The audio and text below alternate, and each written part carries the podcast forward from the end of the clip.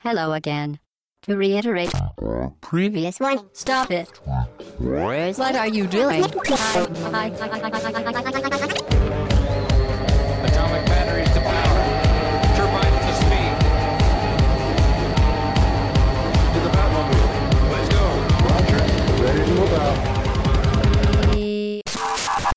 au bas gauche droite.fr, le podcast session 46. Bonjour tout le monde, nous sommes le dimanche 16 juin, c'est l'après E3. Salut, c'est Chine avec vous, très chers auditeurs. Et pour m'accompagner sur cette semaine d'actu test débrief E3, Hobbs. Salut Hobbs. Salut Shin, salut, tout le monde. Salut Ashua. Salut Chine, salut à tous. Et on est trois. Ce sont, nous sommes les derniers de nous. J'ai envie de, j'ai envie de dire. Et euh, donc cette semaine, euh, donc euh, le, le, le sommaire, donc c'était une semaine de 3 messieurs. Euh, certains ont dormi, d'autres moins, n'est-ce pas, Hobbs? Ouais, ça a été très très dur de suivre. Voilà, Toutes les conférences. assez compliqué. Ouais, courte nuit de lundi à mardi pour, euh, pour qui voulait tout suivre. C'était Donc on parlera donc de l'E3, euh, de ce qui a été annoncé, de ce qu'on a appris, euh, est-ce que la next gen elle est là ou pas, euh, voilà.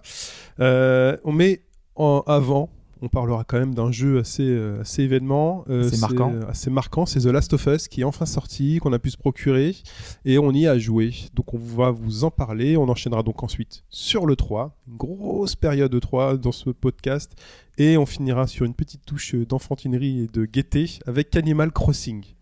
Ça vous New Leaf sur 3DS. New Leaf sur 3DS. On aurait pu faire un vieux Animal Crossing, c'est vrai. Bah euh, ouais, bah, je Je pense c'est un peu la même chose. Mais Voilà, c'est pas une série qui se renouvelle énormément non plus. Donc, Voilà. effectivement. Euh, bah, très bien. Allez, on commence par le, le débrief de la semaine dernière, Hobbs. Ouais, alors pas vraiment de débrief cette semaine. Je voulais juste faire un petit point sur euh, les prochaines sessions du podcast. Ouais. Euh, dire déjà qu'on ne prend pas de pause cet été, donc vous pourrez nous retrouver tous les lundis euh, bah, tout, euh, tout cet été, euh, encore et toujours.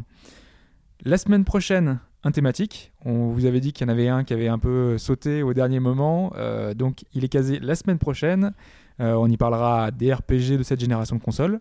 Donc il y aura un programme assez chargé. Là, t'annonces, hein, parce que genre, s'il ressaute, Alors, il n'y aura pas de souci ce côté-là, cette fois-là. On le, on le fera quoi qu'il arrive. Alors, ensuite, la, la la semaine suivante, on aura un podcast sur une grande saga japonaise. Je vous dis pas encore ce que ça va être, mais il y aura encore pas mal de, pas mal de choses. Dans 4 semaines, c'est notre podcast 50, notre podcast anniversaire. Donc Oui. euh, là encore, on est en train de réfléchir à ce qu'on peut, ce qu'on peut faire, ce qu'on peut imaginer. Peut-être un, podca- un podcast live. Donc on vous annoncera ça au- euh, un, peu, un peu en avance, hein, histoire que vous soyez un peu prévenus, forcément. Et puis, euh, puis voilà, donc tout l'été, des podcasts peut-être un, un peu plus courts. On, on est en train de, de regarder la formule qu'on peut faire. On, on est en train de, voilà, de, de travailler sur, sur les sujets, sur, sur, vu que l'actualité sera un peu moins chargée, forcément, on aura peut-être un peu moins de choses à dire. Donc, euh, donc voilà, on est en train de voir si on peut faire des, des espèces de débats. Peut-être aussi, euh, il y a deux ou trois personnes qui nous ont demandé euh, s'ils pouvaient participer au podcast. Donc peut-être qu'on invitera peut-être un ou deux auditeurs à nous ouais, rejoindre. sympa, ça. Ça pourrait un petit peu, voilà, si... Alors, chers auditeurs, si vous venez, c'est avec des chocolats. pourquoi pas? Mais oui, attends, Euh, voilà, bah donc euh, on a voilà, pas mal de choses en, en perspective euh, dans, les, dans les semaines et mois à venir sur, euh, enfin, dans le podcast Bas Gauche Droite. d'accord. Et donc, c'est bon, c'est pas trop fait débriefer. euh, Ah bah non, sur le- les derniers, a priori, euh, ça va. n'avez pas grand chose à nous, re- Donc, c'était de Samson et. Dalila, Oui, oui et non pas Dalida. Pas ouais. Voilà, j'avais donc euh, un peu raison et un peu tort. Euh, comme Michel. Hobbs, la question. La question. Oui, quand même. Comment On a question programme chargé, mais on- vas-y, pose là ta question, on fait vite. Alors, cette semaine, on va se focaliser sur le marketing et ses dérives. Ce serait bien d'ailleurs, excuse-moi, euh, que, euh, chers auditeurs, au niveau de la question, vous nous disiez si vous avez trouvé pendant l'écoute du podcast, si vous le saviez ou pas. Comptez que je sois pas le seul à me planter euh, systématiquement. C'est, c'est- pourquoi pas Mais ouais. sans chercher, hein. Bon, nous, on n'a pas de Wikipédia ou de- ou d'autres, hein. Ouais, Surtout que c'est pas toujours évident non plus, même en cherchant. donc. même en cherchant. Allez, vas-y. Donc, euh, je le disais sur le marketing, euh, et en fait, lors de la Game Developer Conference en 2011, euh, THQ a voulu faire de la promotion pour Homefront, un FPS qui est pas resté dans les annales et qui était assez court, euh, scripté, un peu buggé. Je vais dire que sinon, ça fait mal. Vas-y, continue. Oui. Euh, donc, euh, c'était un FPS qui est opposé euh, américain à, à coréen du Nord. Et THQ, euh, ils croyaient dur comme fer. Ils ont vraiment, vraiment mis le paquet dans la com. Et lors de cette GDC 2011, la promo ne s'est pas passée comme il l'aurait voulu. Il y a eu un, quelque chose d'assez marquant qui fait que ça a été un peu un fiasco. Un quack. Un quack. Donc je vais vous donner trois propositions. Oui, trois cette semaine. euh, Chine, une bien. chance supplémentaire euh, de trouver. Et donc euh, une seule proposition, une seule, une seule réponse est la bonne, et les deux autres sont, sont fausses. Alors je vais commencer avec la première. La première réponse, la réponse A, ils ont reproduit une manifestation contre la propagande nord-coréenne. Donc il y a eu des tirs d'armes à feu factices. Oui. Du moins, c'est ce qu'ils croyaient, et pas tant que ça, puisqu'il y avait une chance sur un million que ça arrive, mais ils ont touché un oiseau, un pélican brun, euh, qui est une espèce protégée en voie de disparition aux États-Unis. Si c'est des tirs factices, comment ils ont fait? Euh, C'était. euh, te hein, tu sais pas, puisque ça n'est pas arrivé. Donc, euh, donc voilà, ça a fait grand bruit auprès des organisateurs de, des organismes de protection des animaux. Et, euh, et donc voilà, ça fait partie des, un peu d'une promo ratée. D'accord. Ensuite, la seconde réponse, la réponse B. Ils ont lâché 10 000 ballons Homefront gonflés d'hélium dans les airs de San Francisco. Manque de bol, à cause de la pluie, ces ballons euh, ont tous fini euh, dans la baie de, San Francisco. Et euh, du coup, on a eu un mini désastre écologique. Toutes les associations, associations écologistes bah voilà, se sont plaints. voilà, on a eu des milliers de ballons dans les eaux de la baie de San Francisco. Avec écrit Homefront dessus. Voilà. Voilà. Et enfin, la réponse C, euh, ils ont voulu théâtraliser un petit peu une attaque cor- nord-coréenne lors de l'ouverture du salon. Et ils ont utilisé des engins pyro- pyrotechniques, sauf que le bâtiment n'utilisait pas de bouche de désenfumage. Bah, du coup, euh, à cause de tout ça, ils ont un peu enfumé le, salon. Euh, Il y a eu des, pas mal de, problèmes. Le bâtiment a dû être évacué et les conférences ont été repoussées dans la journée. Donc ça a coûté pas mal de milliers d'euros aux organisateurs.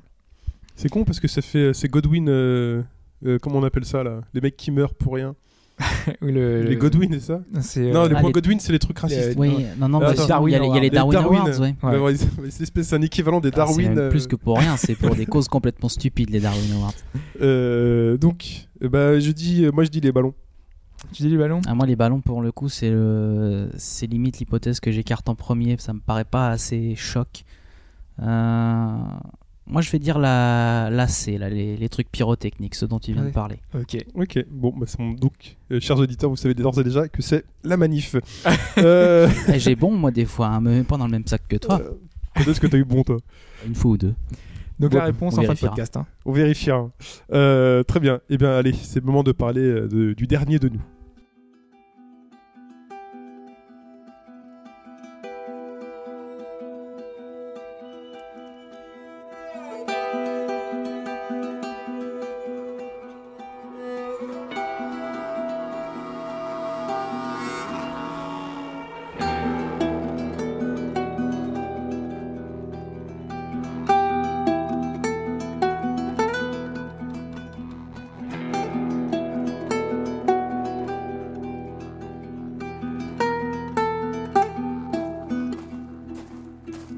Last of Us, messieurs, euh, donc jeu de Naughty Dogs, les papas, euh, en l'occurrence donc des Uncharted et autres Crash Bandicoot, mais on retiendra pas Crash Bandicoot pour parler de The Last of Us. Et donc The Last of Us, qu'est-ce que c'est?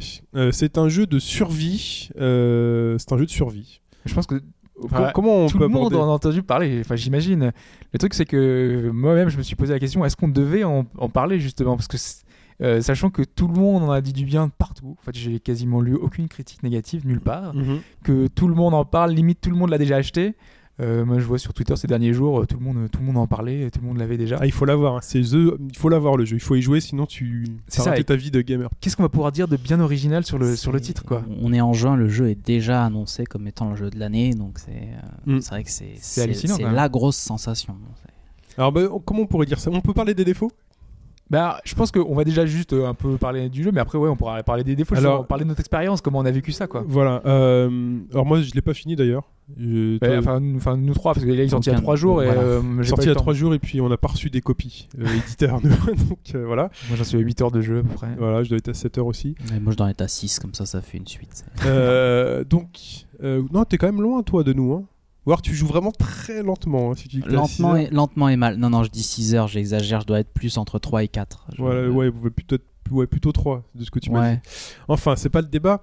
Donc The Last of Us, c'est euh, l'histoire euh, d'un gars qui s'appelle Joël, qui a une barbe, un sac à dos, et qui est accompagné d'une demoiselle qui s'appelle Ellie, qui a aussi un sac à dos. Sac à dos, sac à dos. je savais que t'allais la faire ça. Moi aussi. je- voilà. Là, je sais pas parce que là c'est. euh, Quand j'ai dit sac à ton- dos, ton- quand j'ai dit sac à dos, ça m'est venu. Et en plus, ce matin, euh, il y avait encore du Dora à la maison.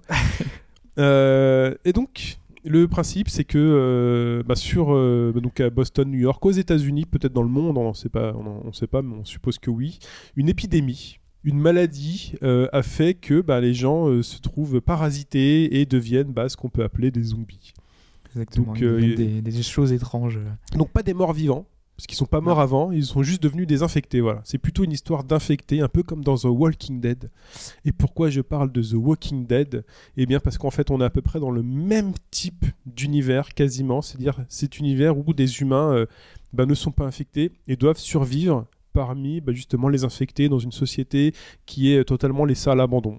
Il n'y a plus rien. Donc s'il y a quand même des endroits en quarantaine euh, gérés par l'armée, euh, mais voilà, c'est assez dictatorial, c'est-à-dire que, euh, attention, ils, contrôlent chaque personne régulièrement et s'ils ils détectent que vous êtes infecté, ben, c'est une balle dans la nuque. euh, voilà, si on vous trouve en dehors d'une zone de quarantaine, bah, c'est une balle dans la nuque. Ouais, c'est assez strict, c'est assez. euh, C'est c'est super t'es- strict. T'es pas content de croiser des militaires dans le jeu. hein. Non, Non. t'es pas content. Euh, et puis t'es pas content. Et puis aussi des, des zones où, qui sont pas militarisées, mais qui sont avec des gens qui ont fait leur propre petit endroit où ils essayent de rester un peu en sécurité. Euh, il faut pas non plus y aller parce que euh, En général, ils luttent aussi pour survivre, donc euh, c'est a- dès qu'ils voient quelqu'un, c'est pour les détrousser et récupérer euh, leurs vivres, euh, leurs munitions surtout, parce qu'on est dans un survival et chaque euh, chaque balle, chaque euh, ch- chaque arme finalement euh, va devenir ultra rare, donc du coup, il faut vraiment ne rien gaspiller. Oui, donc euh, voilà. Donc le principe c'est de survivre. Donc on est dans un jeu euh, TPS Euh, et euh, donc il y a de la fusillade. Donc on se cache derrière les objets, mais il n'y a pas de bouton euh, proprement dit pour se cacher. C'est On simplement. est quand même très proche enfin, d'Uncharted. Enfin, on est très est- proche d'Uncharted, sauf que c'est pas un bouton dédicacé, je me cache Ouais, et je fais de- du cover. C'est je me baisse et quand je m'approche, c'est euh, voilà, je suis couvert et puis Ouais. je me déplace comme ça. Donc c'est vraiment très allégé, très simplifié, Parce qu'on a des approches un peu plus infiltration finalement. extrêmement infiltration. Ouais. Euh, Le, le jeu encourage beaucoup l'infiltration. Il vaut mieux d'ailleurs par moment. On... Enfin, quand on a une fusillade, donc on, a- on peut ramasser donc fusil à pompe, pistolet euh, ou autre. Quand on les trouve, les munitions sont vraiment très rares. C'est pas facile de viser. Je sais pas comment vous trouvez. Du coup, on se retrouve un peu comme un noob parfois. Donc le mec est là et puis on vise à côté. On se dit merde, j'ai gaspillé une balle. Surtout avec euh, les, euh, les crackers là, euh, quand ils arrivent, en fait, il faut viser forcément la tête. Donc du coup, quand vraiment tu, tu, tu risques ta vie, il faut vraiment arriver à viser. Là, tu parles d'une espèce d'une des catégories Et de. les, ah, les clickers, d'infectés. euh, Ouais, les clickers, ouais. Et même, même les runners, hein, ceux de base, ils- justement, ils arrivent sur toi tellement vite que c'est pas évident de viser. hein. Moi, ouais, le- mais en deux balles, tu peux les tuer. Alors Ouais, que si moi je suis plus tires- 4 parce que je suis pas très bon. Mais... Mais si tu, si tu les, les autres. euh, Ah, vous êtes très arme à feu vous, Allez, contre les non, infectés. non, justement, au début, moi j'essayais et puis rapidement j'ai compris que c'était pas la bonne Ouais, solution. voilà. Euh, Parce qu'il y a une autre corps à corps. Quoi. Et voilà, il y a une autre grande phase de, de combat quand on se retrouve face à des infectés ou même des humains, c'est le corps à corps. C'est-à-dire qu'au moins euh, il y a des munitions qui sont illimitées, bah, c'est les points. Les points de Joël où euh, je pense que j'ai. Enfin, quand il se bat, Manu donne des coups de poing. Et c'est des, des coups de poing d'une violence euh, rarement vue. il- Vraiment, c'est il, vraiment a- très il arrive à réaliste. décapiter des zombies euh, avec d'un bon coup de poing, donc euh, oui, c'est. Ça, je l'ai pas Enfin, il faut. Euh, plusieurs coups, mais après, ouais, il les, peut-être- un peu, il les Ouais, non, en fait, c'est peut-être plus qu'il les écrase. Voilà, l'espèce voilà. de finish, si vous êtes près d'un endroit du décor, c'est un finish Voilà. où il va les éclater contre un coin. Mais sinon, les coups de poing, euh, enfin, on les ressent, quoi. Ils sont vraiment. euh, ils Ouais, sortent des tripes, hein, les coups de poing, ils font mal. C'est cinématographique, euh, les, les, les coups, les Voilà. mouvements, les. Il y a une sensation de puissance, effectivement. de puissance, de panique. On se dit, bah voilà, et là, il donne tout ce qu'il a pour, pour survivre, puisqu'une morsure et on est infecté. Euh, donc, euh, généralement, donc il y a des infectés. On peut dire tout de suite, il y a euh, trois grandes catégories d'infectés. Vous avez les infectés, donc vous avez les coureurs. Donc, les coureurs qui, euh, eux, dès qu'ils vous voient, bah, vous courent dessus en criant. Euh, et donc là, vous pouvez vous aff- les, les affronter à main nue. Donc, si on a deux, Ouais, trois en même temps, euh, Joël va C'est vite. gérable. C'est gérable. c'est- ah, ça devient compliqué. Ça devient compliqué. C'est un Euh, peu comme. Ils me, font, ils me font vraiment penser aux infectés de base de Left 4 Dead en fait. Voilà. Ils te foncent dessus, ils sont rarement seuls en fait. ça Vous le avez, les, vous avez les clickers, donc les clickers qui sont tellement infectés que finalement ils ont plus d'yeux, les, voilà, les espèces de plantes qui sortent de leurs espèce yeux, tête explosée. Des ouais. champignons. un des peu, champignons, ouais. voilà, et euh, en fait ils n'ont juste une ouïe surdéveloppée, donc eux faut pas faire de bruit. Et le problème Ouais. surtout, c'est que eux, s'ils te touchent, t'es mort. Ah oui, on peut pas se taper coup, un ouais. manu, on peut pas Ouais. se battre un manu contre eux, donc c'est soit les tirer, soit les attraper par derrière. Et les Et- étrangler. non, euh, on peut pas les les, les étrangler. poignarder, Non. les poignarder, pardon. Un tu coup de peux, tu surin. ne peux pas les. Oui. Le coup de surin dans le cou, c'est la seule manière, sinon il faut les éviter. Deux en plus. Euh, et euh, le comment il s'appelle? Ah, celui-là, je l'ai pas Ah, encore tu l'as pas moi. encore? Euh, Euh, le, le, le, enfin, le colosse. plutôt gros, là, Ouais. ouais, je sais plus. Ah, j'ai oublié. Le colosse. Je l'avais il y a deux secondes en tête. C'était bah, le colosse, disons. Le colosse, qui est un, qui est un mec infecté depuis euh, belle lurette, qui est juste énorme, qui a un espèce de champignon géant. euh, avec, euh, voilà. Il n'y a, y a, pas- y a pas quelque chose entre le, entre le coureur et le clicker. Moi, j'ai récupéré un papier au début du jeu Mm. où en fait, tu vois, t'as- donc c'est en quatre cases. Tu as le coureur, un truc dont je me souviens pas, le clicker et une page déchirée qui doit correspondre justement au colosse que vous venez de décrire. Mais d'après ce truc-là, il y en aurait quatre Bah des moi types j'en d'infectés. j'en rencontre qui ressemblent à des coureurs mais qui ont plutôt une tête de clicker enfin en clicker en Bah, devenir en fait. apparemment, oui, voilà. Il y a une Il y a transition, une étape entre les ouais. deux. Et Alors, eux sont quand même beaucoup plus résistant, je pense. et eux sont quand même beaucoup plus agressifs euh, Ouais. enfin Ouais, voilà Ça devait être cela, oui. donc voilà vous avez donc ça et en gros l'approche et vous avez aussi donc les humains donc euh, soit les militaires soit bah, des survivants euh, voleurs des chasseurs ils sont appelés des chasseurs et puis donc euh, donc voilà ça se présente sous forme donc d'arène de couloir. Finalement, finalement Enfin, vous arrivez dans un... essentiellement un espèce de, de couloir tout du long. voilà. Et on a certaines fois, enfin souvent, euh, plus on avance dans la- dans l'aventure, on va avoir des zones un peu plus ouvertes, avec euh, finalement euh, limite de petites arènes. voilà. Et on va devoir euh, terminer un peu l'objectif de la zone, donc soit atteindre un endroit, euh, soit tuer tout le monde dans la zone, euh, et soit faire différentes choses dans cette zone-là. Enfin, en surtout tout le principe c'est de survivre. Et vraiment Voilà, c'est ouais. ce, qui nous fait re- ce que nous fait ressentir le, le jeu c'est la survie. Donc quand on arrive dans cet endroit là la seule chose finalement qu'on cherche je sais pas à faire du score à tuer tout le monde à, à fraguer c'est il faut s'en sortir. Donc euh, vous y allez une première fois. Si vous tentez d'y aller à la bourrin vous allez vite vous rendre compte que euh, non ils sont trop beaucoup trop. Donc euh, en fait finalement on se cache. Et, et on sait pas où on va Et on fouille. surtout. Et on fouille C'est- le, le jeu t'encourage vraiment à regarder partout. Parce que vous, vous avez donc des armes de manu, vous avez donc vous pouvez ramasser soit un bâton, un tuyau, vous pouvez éventuellement le customiser le, le- le bâton ou le tuyau avec des bouts de ciseaux euh, pour que ça donne des coups, euh, deux- les deux trois premiers coups un peu plus violents, parce que en fait ces armes-là s'usent, elles se cassent si vous tapez 5-6 fois avec. Euh, vous cherchez des choses pour vous fabriquer des potions pour vous soigner. Ouais, des rations. Donc on va trouver donc vous avez les rations qui vous soignent tout de suite, mais vous avez aussi donc de l'alcool et des chiffons. Si vous trouvez assez d'alcool et assez de chiffons, vous pouvez en faire des bandages qui vous soignent, mais il faut en avoir une quantité Et suffisante. puis on peut pas en avoir à l'infini, c'est trois maximum. C'est trois maximum, donc vous gardez vos ingrédients et puis vous en créez. Et puis donc finalement donc on se retrouve vraiment à fouiller partout, à la recherche du moins de bouts de Tout le tissu, temps, on est des constamment en train de le faire. ouais. Il y en a vraiment pas partout et et euh, c'est pas du tout rébarbatif de fouiller. Dès qu'on voit un endroit où finalement on peut y avoir quelque chose, le jeu est, tellement bien construit qu'il arrive à nous faire comprendre que euh, ce sont des choses importantes et qui nous donnent envie de fouiller. On n'a pas envie d'esquiver ces fouilles. Nous, Hobbs, tu voulais dire quelque chose? Non, mais en fait, euh, enfin, tu dis euh, c'est que c'était pas Mm. quelque chose euh, finalement où on te force à, à fouiller. Enfin, je veux dire, euh, moi, je- malgré tout, enfin, on reste dans, la, le, dans, dans le jeu vidéo et, et fouiller.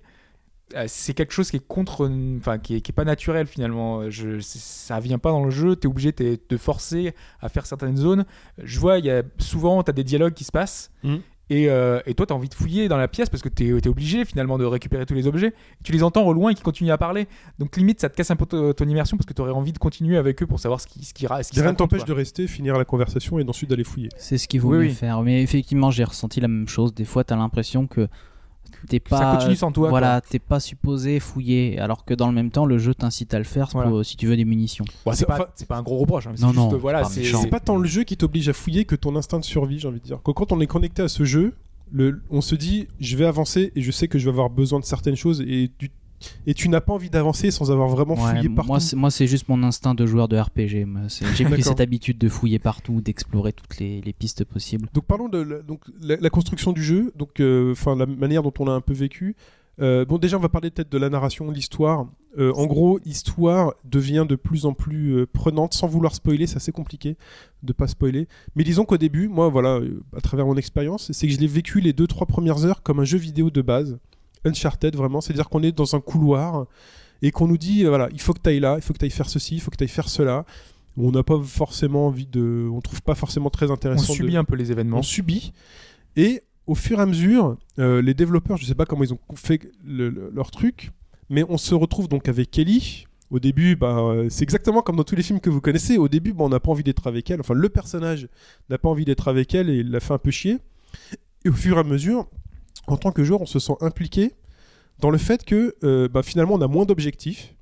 Et en fait, le développeur lâche la bride. Il nous laisse. et finalement on est là et on sait plus trop quoi faire hormis survivre et la protéger en se... parce qu'on s'est lié d'affection avec elle et on se lie d'affection avec Ellie parce que finalement elle nous parle pendant qu'on joue. Ouais. Elle nous parle et euh, Elle commande ses actions. euh, Il y a plein de petits. Des, des fois, on voit un élément du décor et on peut lui parler et, elle, et elle, euh, elle interagit justement avec cet élément de décor. Donc, du coup, on apprend plein de petites choses sur l'univers, sur euh, plein de choses qui se passent dans l'environnement. et elle fait d'autres choses. Elle Ouais. fait d'autres choses. Elle parle. euh, Elle siffle, elle, elle- chante. Alors c'est vrai qu'elle siffle. Elle essaie d'apprendre à siffler par Ouais. exemple au début. Oui. Elle, elle essaie d'apprendre à siffler. Après, elle chante, elle siffle vraiment. Voilà. Après elle chante. Euh, Mais surtout, c'est qu'elle fait tout ça avec euh, beaucoup de maturité. Moi, c'est vraiment le truc qui, est, qui fait que tu t'y attaches. Moi, par exemple, je, je garde un souvenir douloureux de l'insupportable Sherry, la gamine dans Resident Evil 2, qui te suit, qui est un boulet, qui est, Mhm. qui est insupportable. Là, en fait, Ellie, dès le début, elle est pas insupportable, au contraire. Elle a de la répartie, elle est. C'est une gamine de 14 ans, mais qui est pas, c'est pas une chouineuse euh, qui va être un poids d'entrée de jeu. Tu sens quand même que la, elle est, elle est forte, quoi. Que ça va pas être un, boulet. Mm. Et, c'est, et, c'est, et ça, c'est mis en valeur en plus, parce que graphiquement, déjà, c'est sublime. Et justement, ça se, ça se voit sur, le, sur les visages, les expressions. Bah, pour moi, c'est, jamais vu, quoi. Les, les, les petites mous que- qu'a, qu'a Ellie, euh, souvent, elle est, soit elle est très en colère, trop, Les euh, regards, les les- choses ouais, comme ça. les jeux de regard et tout. Il y a un travail sur les personnages. mais C'est c'est juste du jamais vu dans le jeu vidéo. Enfin, Mm. il n'y a aucun jeu sur cette génération-là qui faisait aussi bien en fait. On n'a pas l'impression de voir des personnages qui sont, euh, voilà, des personnages non joueurs qui se créent un peu, qui ont un visage plat, et qui essayent de faire des mous un petit peu. Là, C'est pas forcément le coup, c'est naturel. on c'est pas le même type de jeu mais finalement pour moi euh, The Last of Us surclasse Heavy Rain sur ce genre de choses Heavy Rain c'était un peu son le truc c'était voilà on va vous montrer ce que c'est que les émotions tout ça c'était pas mal hein Oui, mais euh, mais. The Last of Us fait ça en beaucoup mieux on verra Beyond en fin d'année où je, est-ce qu'ils je en vois sont pas trop pourquoi parler de, de, Rain, euh, Bah, c'est The parce que. Heavy Rain voulait véhiculer ce genre de Il voulait choses véhiculer de l'émotion. Oui. Mais en fait, euh, l'émotion, elle passe plus pour moi dans The Last of Us euh, par le contexte, par l'histoire et par finalement les petits dialogues et les, les, et la les situations dans lesquelles on se trouve. On te dit pas c'est un jeu qui va te donner de l'émotion, il faut que tu aies de l'émotion à tout prix. C'est vraiment le truc qui me braque, moi qui me braquerait. ah moi j'avais l'impression qu'on nous l'avait un peu dit pour The Last of Us aussi quand même les, les- éventuellement, les, enfin, t'as un instant de survie, moi j'ai pas vu ça, mais c'est un peu comme euh, là vraiment, je fais le parallèle à 100%. Pour moi, c'est exactement ce qu'on ce qu'on ressent dans The Walking Dead. Je suis, j'ai ressenti un bonheur, euh, enfin un bonheur extrême à jouer à The Walking Dead saison 1 parce que véritablement on lien, on, on, lie des, on tisse des liens avec euh, les personnages et la petite fille qu'on doit aussi protéger dans The Walking Dead. Et là, je suis très content parce qu'on retrouve vraiment la même qualité d'écriture et la même, enfin, le même lien. Je retrouve ça. Et donc c'est vraiment si vous avez aimé The Walking Dead, euh, bah, dans The Last of Us, vous allez retrouver ça. Et en plus, voilà, c'est c'est le même univers quasiment. Donc imaginez en plus au niveau graphique et au niveau de l'action, bah, là vous avez du Uncharted 2 ou 3. Euh, je sais pas, je sais pas si euh, au niveau des univers, des, des environnements qu'on découvre, c'est qu'on se balade. Pour moi, c'est du Uncharted, donc c'est du Naughty Dog, c'est normal. c'est peut-être même encore un poil au-dessus hein, Ah, c'est- c'est au- c'est au-dessus. Sur certains, euh, alors je pense que toi t'as pas vu, mais sur certains déjà moi ce que j'ai vu c'est magnifique en tout cas Mais sur, certains, euh, sur certaines divu- euh, situations d'environnement, euh, de conditions, euh, on atteint un truc euh, juste waouh quoi. Ouais, alors après, c'est pas toujours euh, très. euh, c'est un peu disparate. Certains endroits sont un peu moins, moins jolis que d'autres. Euh, après, on a parfois des, certains endroits qui sont aliasés, euh, j'ai trouvé. Mm. Et surtout, euh, il y a une, une, une différence quand même entre le jeu tel qu'il est et les cutscenes qui sont euh, in-engine, donc qui utilisent le moteur du jeu, mais qui sont enfin voilà, en de la vidéo, haute hein. résolution. Ça reste de la vidéo. Ça utilise Ça- le moteur du voilà. jeu, mais c'est une vidéo hein, qui passe. mais les transitions se font hyper naturellement. Oui. Ça passe super bien, mais c'est, tellement beau, franchement, quand on voit les, les détails sur tout, tout un peu, euh, tout ce que ça emprunte. En plus, Mais on a fait la même chose sur Uncharted 2 hein, et 3. hein. C'est-à-dire que Oui, les oui. cinématiques, c'était des ça vidéos. va plus loin, là, ça va beaucoup plus loin. Moi, oui. honnêtement, euh, sur les, les yeux, la, la bouche, euh, les animations, ça va beaucoup, beaucoup plus loin. Ils sont beaucoup plus naturels euh, dans leur façon de, de se mouvoir. Ça reste, de- ça reste de la CG, oui, mais. Oui, oui, bien sûr, mais ça utilise quand même le moteur du jeu. Donc derrière, c'est un peu comme ce qu'on a vu sur PS4 avec le moteur de, euh, de, de Quantic Dream euh, sur, euh, avec euh, le, le petit vieux qui fait sa, sa, sa démo Ouais, tout le seul avec son bâton. c'était voilà. rigolo ça Voilà, ça, et ça c'est quelque chose de, de très très beau, mais ça utilise le moteur, mais derrière il n'y a pas de jeu tel quel. Mm. Mais là c'est pareil, on a une vidéo qui est faite avec le moteur du jeu, et qui est sublime. Enfin vraiment, euh, c'est même ce qu'on a vu euh, justement sur PS4, mais il n'y a pas énormément de choses qui sont oui, presque aussi belle quoi. Enfin, c'est on a c'est quasiment de la next gen, moi je trouve. euh. Mais ça début, reste moi, de la cinématique. Le, le jeu n'est pas, n'est pas comme ça. Non, mais c'est un Ouais. avis que moi j'ai relu euh, des, des gens qui étaient à l'E3 et t'en avais pas mal qui disaient ça. Ils disaient, mais en fait, The Last of Us, il a pas à rougir face aux jeux PS4 qui nous ont été montrés euh, au salon. Ah, je sais pas. Mais après, voilà, on moi, est sur- vu on les est jeux sur un PS4, début de je dis qu'on a passé, un- on a passé un cap, mais on en reparle juste après. Mais donc sur, sur The Last of Us, véritablement, on atteint une qualité, mais surtout au niveau des filtres. Là, là où je vous le dis, vous allez vous, vous retrouver dans l'eau, vous allez vous retrouver dans le vous allez vous retrouver dans le milieu des particules avec une lampe torche. Et là, c'est juste, euh, sur certains moments, c'est juste euh, sublime, quoi, de, de détails, de, même d'atmosphère. La technique est vraiment au, service de, euh, de la peur ou de la de l'oppression. Enfin, tout est là. Et puis il emprunte plein de choses au cinéma. Il y a plein de, plein de références à certains films. Je pense au film avec Clive Owen, c'est Le Fils de l'homme, je crois, où on a un peu cette ambiance où euh, euh, on a euh, un peu les deux derniers survivants, on survit dans un monde un petit peu enfin sur le déclin et ils doivent vraiment arriver à un endroit. Il, il est avec cette petite fille tout le long, tout le long du film et il essaie de la sauver. Mm. On a vraiment ça, c'est ce sentiment-là qu'on a qui, qui prédomine.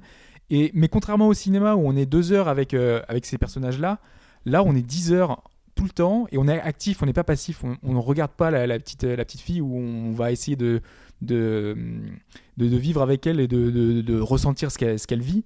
Là on est complètement, on l'aide, on va essayer de le- de, de l'aider constamment, euh, on va, la, on va avoir plein d'interactions avec ce personnage tout le temps, elle va à chaque fois nous, nous, nous envoyer des petites piques, il y a plein de, plein de recherches qui sont vraiment super intéressantes. Et voilà, pendant 10 heures, on va être se lier d'amitié avec elle. Même plus. hein, Et voilà, et même plus que. Voilà, c'est donc du coup. ah, Et donc, et donc au niveau de l'histoire, puis vous allez rencontrer des personnes, chacune avec sa personnalité, son histoire, il y aura des moments d'émotion assez forts. Ouais. Euh, c'est vraiment, enfin, au début quand tu l'achètes, tu te dis allez, ok, euh, on va, on va voir pourquoi les gens. euh, Et puis au final, donc les premières heures pour moi, elles sont pas réussies. euh, en fait, les- comme si les, les- en fait, les, les développeurs voulaient dire bah voilà, les deux premières heures on vous donne un, un jeu vidéo tel que vous le connaissez. Un Uncharted, voilà. ouais, elles, sont, enfin, elles sont plutôt agréables quand même. hein. Oui, sauf la première demi-heure, euh, enfin, voir. moi, j'ai. Moi, j'ai elles sont agréables, mais finalement, elles sont très dirigistes. Il faut que tu ailles là, il faut que tu ailles ceci, il faut Oui, que tu mais fasses de l'infiltration. Oui, voilà, c'est- t'es pas retourné. Moi, j'en suis là, effectivement. C'est bien, c'est même très bien, mais pour l'instant, c'est pas révolutionnaire. Même très classique. Moi, j'ai trouvé même que très, ça très euh, classique au début. Il faut que tu ailles là, et puis finalement, dans un monde avec des zombies, puis tu te dis oui, ok. Mais là, te vraiment, met dans l'ambiance. la aussi, force du jeu, c'est par la relation que tu as avec les personnes. Après, on peut parler des défauts.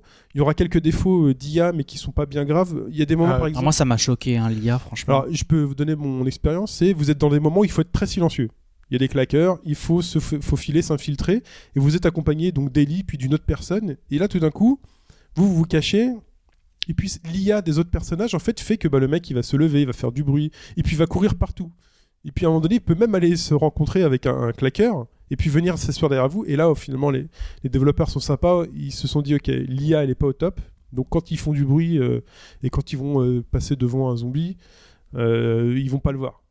La, la seule personne finalement qui compte, c'est vous. Ah oui, tu parles des, P- de, de nos Des personnes, PNJ. des personnes qui nous accompagnent. Qui nous accompagnent. Oui, ah oui, elles, Elles font du bruit. devant tout le monde. ouais. Ah ouais, bah, Elles le font du bruit, fois elles vont courir euh, autour. Là, t'as envie de leur dire, mais Oui, Reste- pas- ça fait pas crédible. Enfin, ça, fait, ça fait pas crédible. Ouais. Mais finalement, euh, tout le reste l'efface. Et c'est finalement pour moi un des seuls défauts. euh, Alors moi j'ai un autre truc qui m'a vraiment gêné. Euh, Enfin c'est dans l'approche que j'ai eue, c'est ce que je racontais tout à l'heure à Ashwara. Euh, ma première rencontre avec, donc avec, avec les clickers, qui était, c'est la toute première scène en fait. On arrive, on est dans une zone, on a des infectés qui se baladent, qui font une ronde, Mhm. et on a un clicker qui est en, en plein milieu. Moi, la première fois, je me suis dit, bah, je suis dans un jeu où, qui favorise l'infiltration, entre guillemets, donc je me la joue, infiltration. Et donc pendant 10 minutes, j'ai regardé les rondes un petit peu, je me suis faufilé et tout. Je suis arrivé jusqu'au point où il faut arriver. Donc on a une porte qui est bloquée par un, un espèce de chariot. Mhm. Et bah, donc je me suis dit, bah faut que j'ouvre la porte. Donc je pousse le chariot. Sauf qu'en poussant le chariot, à la fin, il y a un espèce de, de- de- de gros bruit qui s'enclenche. Donc à ce moment-là, bah, ça attire les, le, le clicker qui me fonce dessus et qui me tue en un coup. Et là, je fais, je comprends pas qu'est-ce qu'il qu'est-ce qu'il fallait que je fasse. Qu'est-ce qu'il fallait que je fasse. Et en fait, sur cette scène-là, il fallait obligatoirement Ouais, que je tout le monde. tue tout le monde dans cette scène-là pour pouvoir continuer. Et c'est Et- vrai que c'est. Et là, je venais de perdre quasiment 10 minutes, un quart d'heure, alors que je venais faire mon truc nickel Mm. et tout, j'étais tout content. Et du coup, j'étais Ouais, complètement dégoûté parce que j'étais obligé de buter tout le monde. Et en plus, ça m'a pris du temps parce que c'est pas forcément évident. C'est la première fois que tu les rencontres, tu, ils te tuent en un coup. Donc, Là, euh, pas Moi, généralement, euh, ce qui se passe, Moi c'est j'ai la- compris d'entrée qu'il fallait buter tout le monde et tu repères en fait. Non, euh, non, non, moi je suis pas d'accord. Il faut pas buter tout le monde. Enfin, sur cette obligé, scène, là. sur cette Ah, scène-là, cette pour le coup, si, Ouais. mais pour moi, le dialogue te met un peu sur la voie. Et en fait, tu repères que les zombies, ils ont des rondes, et puis tu termines généralement par le, par le clicker, qui, comme son nom ne l'indique pas, n'est pas un fan de Morsaille, hein, c'est un.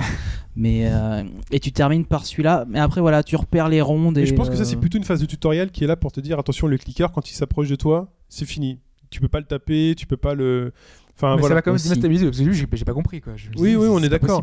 Mais au final, tu verras que c'était beaucoup moins forcé, sauf Ah, bah, je sais. oui, par certains euh, moments, mais voilà, sauf oui. par certains moments où vous verrez, chers auditeurs et joueurs, que le jeu et que le développeur, eh ben, il vous tend des pièges et que parfois il vous met dans une situation, il fait ah t'as voulu t'enfuir, euh, t'as pas voulu, euh, et ben voilà, eh ben, tiens maintenant démerde-toi.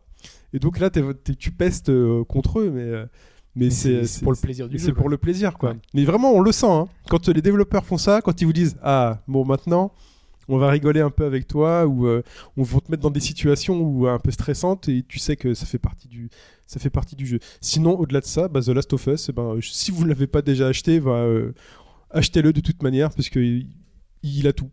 Ouais. The- euh, On a parlé de l'ambiance sonore, mais c'est- l'ambiance sonore qui vous dit si vous êtes vu ou pas. Ouais. Vous avez une espèce de gros vrombissement qui monte comme ça dans les oreilles. Sachant que le héros a également une faculté en maintenant la gâchette R2. Ouais, au début, de- ça choque. Enfin, moi, Ouais. je trouvais. Ouais, t'as un peu l'impression d'être dans un, dans un Splinter Cell avec. euh, On peut voir à travers les le- murs finalement. Voilà. ouais. Voilà, et t'entends les, les déplacements, tout ça. Bon, c'est quand même super pratique, on va Ouais. pas se mentir. Mais c'est un peu abusé. Mais c'est un peu abusé. Mais ça permet, mais c'est une bonne retranscription finalement de ce qu'il entend et de la manière dont il retranscrit euh, ce qu'il entend.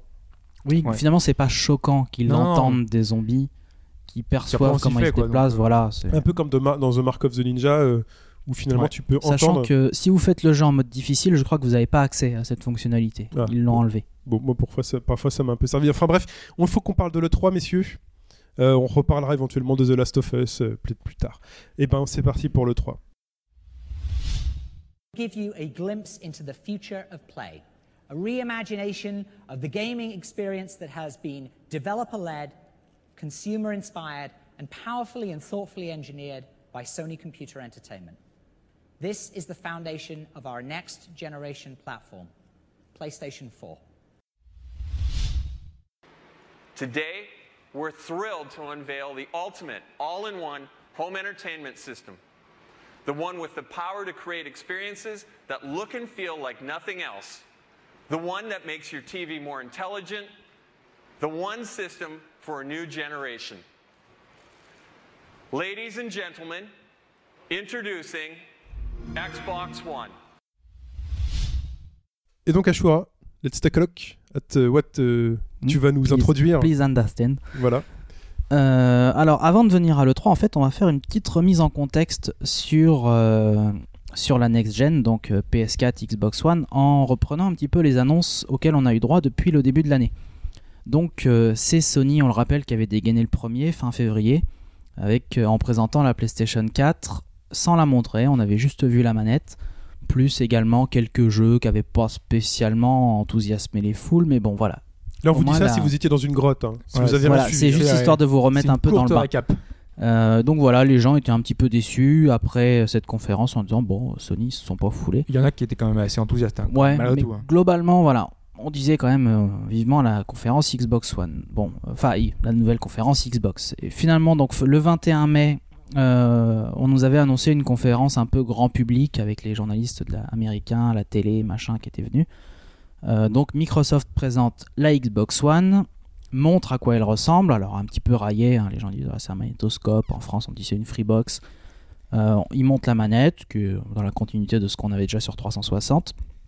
Mais donc on a une conférence qui est très grand public avec peu de jeux. On a du Call of Duty, euh, je crois qu'on avait Forza. du Forza, bon, rien d'extraordinaire. Et puis surtout des mauvaises nouvelles qui commencent déjà, puisque on a euh, l'installation des jeux obligatoires avec cette fameuse, euh, enfin les jeux qui sont liés au compte. Enfin tous les Euh, jeux sont des maths et euh, tous en voilà. finalement. C'est euh, la console n'est pas rétrocompatible, pas même avec les jeux du Xbox Live Arcade. Euh, et puis ensuite, alors là, je, enfin, il y a- et dans les jours qui suivent, euh, bah, les mauvaises nouvelles continuent, puisqu'on apprend également que la console devra être obligatoirement connectée à Internet. Alors là, les mecs savent pas trop, c'est peut-être une Mais c'est fois un par flou, semaine, ouais. une fois toutes les 24 heures. Il y a des, des- des gens de chez Microsoft qui arrivent à se contredire entre eux, bref, c'est un bordel.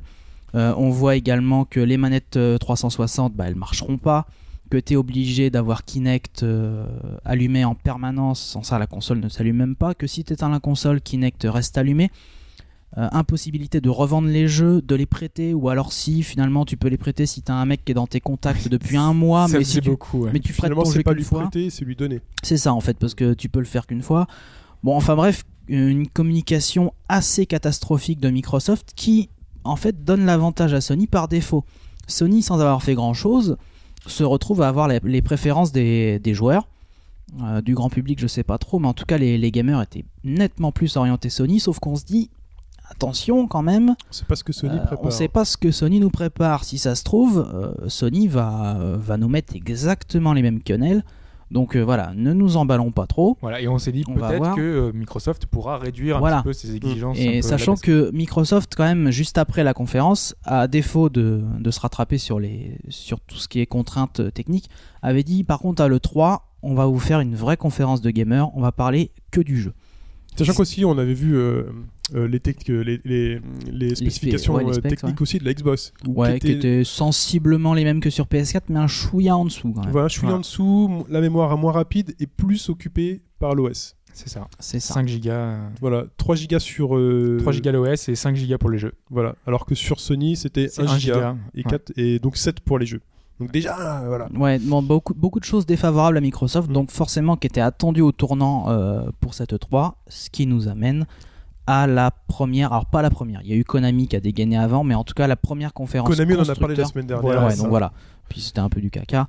Mais euh, donc ça nous amène à la première conférence euh, de cette 3. C'était lundi à 19h heure française et c'était donc Microsoft. Et ça s'ouvrait sur ça. The world calls for wet work, and we answer.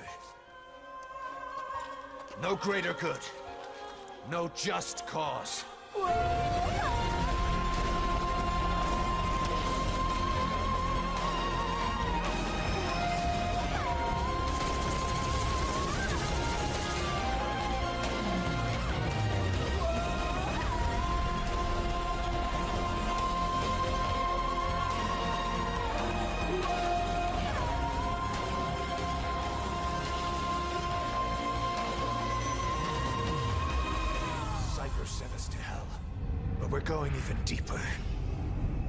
Everything that we've lost. Cause I'm already a demon. Et ça, c'est quoi? C'est Metal Gear Solid 5.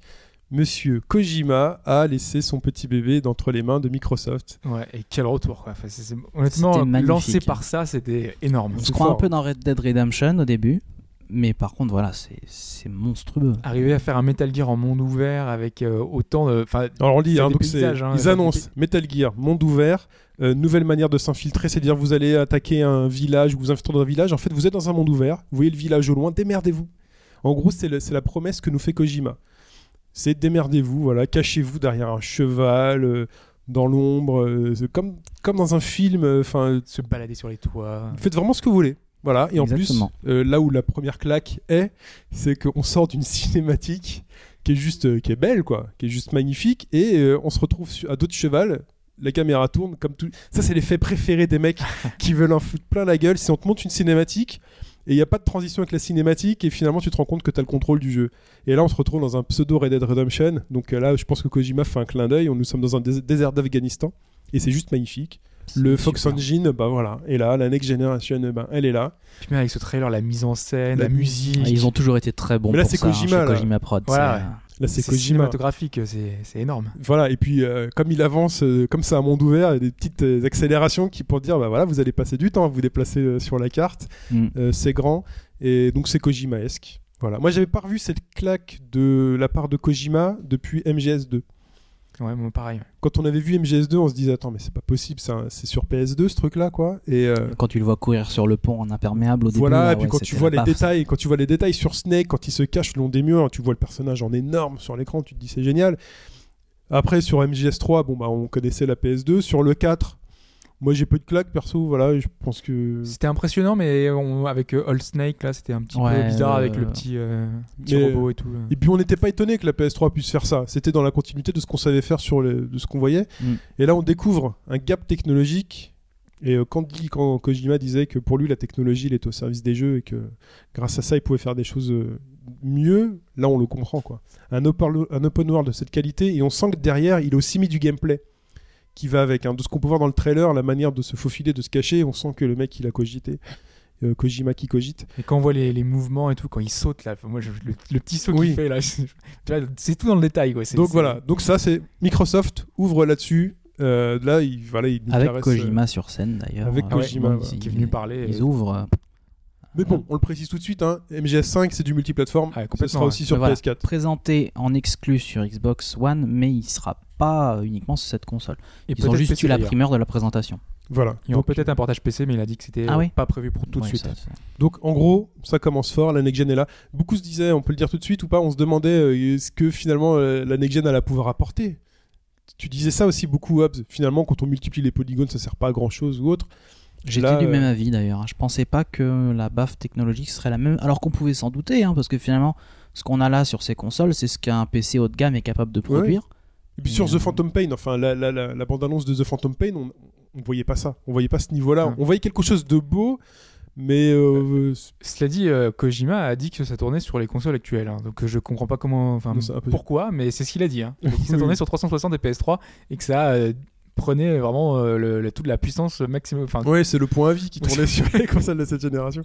Mais euh, moi, c'est ce que j'attendais de cette E3, et euh, on va être servi tout du long dans notre description. C'est bah, finalement la preuve que bah, la next gen va le- reléguer nos PS3 et 360 et Wii U bah, au rang de d'ancienne gen. Quoi. enfin, moi je suis pas tout à fait d'accord là-dessus, mais On sent le gap on le sent le gap sur très peu, très très très peu de jeux. Sur les top jeux, quoi, sur les grosses, euh, sur les Oui, triple A. et puis Et ça va venir de plus en plus. C'est hein. le début, voilà. Ça va devenir énorme. Pour On- un début de gen. euh, Donc on continue, donc MGS5, é- énorme claque, hein, vous pouvez retrouver les trailers sur le net.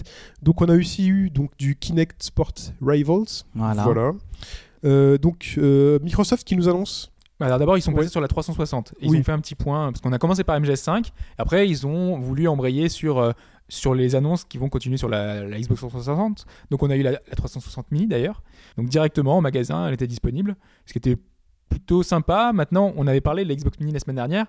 Ça n'a rien à voir avec celle qu'on Ouais. espérait entre guillemets. On, espérait un boîtier qui se brancherait sur la sur la Xbox One qui permettrait de lire en démat. euh, de, de limite euh, de pouvoir jouer à ces jeux 360 Oui. sur la Xbox One, c'est pas du tout le cas. Là, c'est vraiment la même console, mais en redesigné finalement. Oui, c'est ça, j'ai même pas compris ce qu'elle avait de plus ou de moins que la. bah, plus petite, euh, peut-être c'est plus petit, c'est moins cher à Ouais. produire. Et euh, elle, est, voilà. elle est en France ou c'est que aux États-Unis pour l'instant? Euh, elle est partout, hein. D'accord, ok. Je l'ai pas vu encore. Donc on continue sur la 360, on va Ouais. faire rapide hein, quand même. Ouais. Euh, déjà Microsoft qui annonce que le live, ça se transforme un peu en PSN+. Ils vont offrir des jeux. En mieux, parce Oui. qu'en fait, les jeux nous appartiennent. Une fois qu'on a payé le, le- notre abonnement Xbox Live, les deux jeux qu'on récupère nous appartiennent définitivement. Donc ensuite, il n'y a plus besoin d'être abonné. Si on n'est plus abonné au live, on peut continuer à jouer à ces jeux-là. Alors que sur le, le PSN, on loue les jeux. Tout à fait. Euh, ensuite, Euh, ensuite, on a eu euh, l'annonce, entre guillemets, euh, qu'on avait annoncé la semaine dernière. On avait dit qu'il y avait un gros jeu 360 en plus. C'est World of Tank, euh, qui est euh, le euh, free-to-play euh, le plus joué sur PC actuellement. euh, plus de 60 millions d'utilisateurs. Et, euh, et donc, il est annoncé sur 360 en exclusivité sur, euh, sur la console. ok. Ensuite, sur 360, On a eu Dark Souls 2, un trailer euh, assez action. euh, finalement, pas grand chose de nouveau sur ce trailer-là. Il aura fallu attendre la con- les, enfin, euh, le 3 réellement pour voir du gameplay beaucoup plus intéressant. Euh, et alors je sais plus ce qu'il y a eu sur 3.6 où on est passé après ensuite on est passé à la One. hein. Ouais, ensuite, on est passé à la One. Je Donc- crois que c'était tout hein, sur 3.6. Voilà, donc sur la One, donc on a vu Rise, le Son of Rome.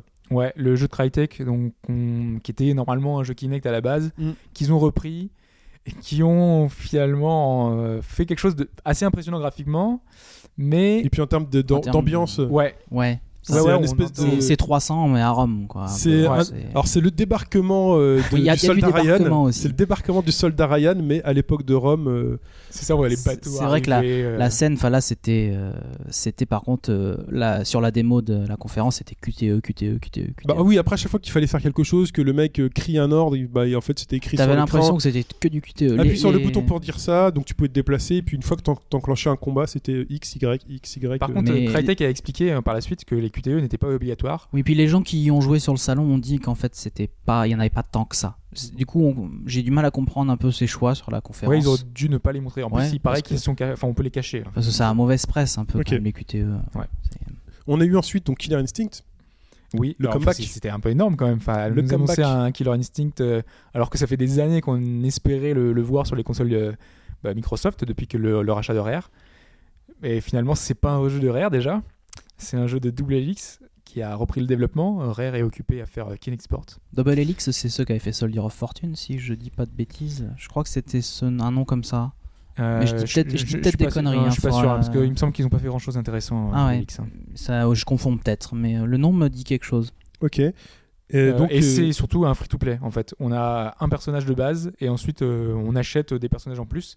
Malgré tout, malgré le fait que ce soit un free-to-play, le jeu, des retours qu'on a eu, notamment Gamecult, ont expliqué que le jeu était vraiment très fun. Il reprenait des, enfin, il était vraiment très complet. C'était un jeu de baston tout à fait honorable. D'accord.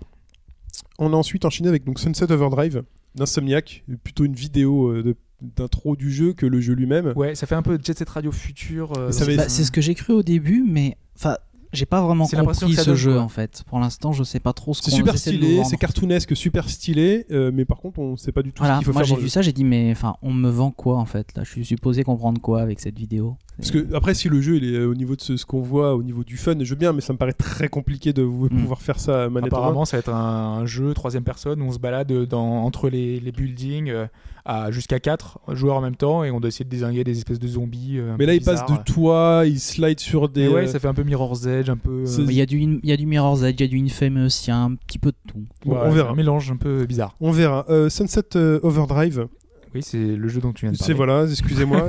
Forza 5, pardon. Donc Forza 5, donc euh, le jeu de bagnole euh, de Microsoft. Surtout avec la présentation, avec, euh, avec la, la McLaren qui, qui arrive Ouais, ouais. gros sur la scène. là, Ouais, c'était Je crois que assez- c'est la fameuse c'est. McLaren qui n'existe qu'en deux exemplaires. c'est ça, il y en au avait que deux, hein, ils en ont mis une sur ouais, scène. c'est- Donc bon voilà, donc la McLaren, eh ben, elle est dans le jeu, elle est bien modélisée, ça brille. euh, ils- l'ont mise dans un appartement. Dans le jeu, c'est ils l'ont mise dans un appartement, dans un loft. c'est déjà que bon. Mais Euh, surtout, enfin, il y, a- il y a une énorme nouveauté dans le jeu, c'est euh, l'utilisation du cloud pour euh, en fait. euh, Fallait bien le justifier. C'est non, sur mais le là, pour le coup, c'est enfin, c'est une vraie entre guillemets révolution. C'est que moi, je sais pas vous, mais euh, moi dans le les Drive Avatar euh, Oui, exactement. En fait, jusqu'à maintenant, euh, dans un jeu de voiture, bah, finalement, on a une, une IA qui est assez classique, qui est soit très agressive, soit euh, très bête. Finalement, elle va souvent t'embêter. En fait, elle va, elle va freiner avant que tu arrives, enfin, dès qu'elle te voit, ou alors elle va s'adapter à ta conduite. une IA pas super. Une IA, mais oui, mais c'est une IA qui est très très prévisible. Et là, du coup, à la place de faire ça, Il y a ils plus ont il n'y a plus d'IA entre guillemets, si, il y a toujours une IA, sauf que l'IA, elle va enregistrer ton comportement et le comportement de tous les joueurs de la planète. Et en fait, au lieu d'utiliser une IA scriptée qui va faire euh, totalement, euh, si tu euh, si arrives dans un tournant, je freine, etc., là, elle va récupérer des IA, enfin les, les comportements des autres joueurs et les retranscrire en course. Donc du coup, toutes les courses qu'on va faire auront forcément une, euh, une, une trajectoire, elles vont, elles, vont adapter leur comportement suivant euh, bah, ce qu'elles auront appris des autres joueurs. Et donc, du coup, on aura des courses qui seront totalement différentes à chaque fois. Et on pourra continuer à jouer, par exemple, avec ses potes. euh, bah, avec, imaginons, on dise, je choisis de faire une course avec l'IA de tous mes, tous mes amis. Oui. Et donc, même si l'autre n'est pas là, et ben, on pourra limite que chaque jouer avec eux. personne qui joue finalement, elle apprend à une voiture de l'IA du cloud à conduire. C'est ça. Et ça ça. permet limite, après, les courses euh, peuvent limite se dérouler sans toi.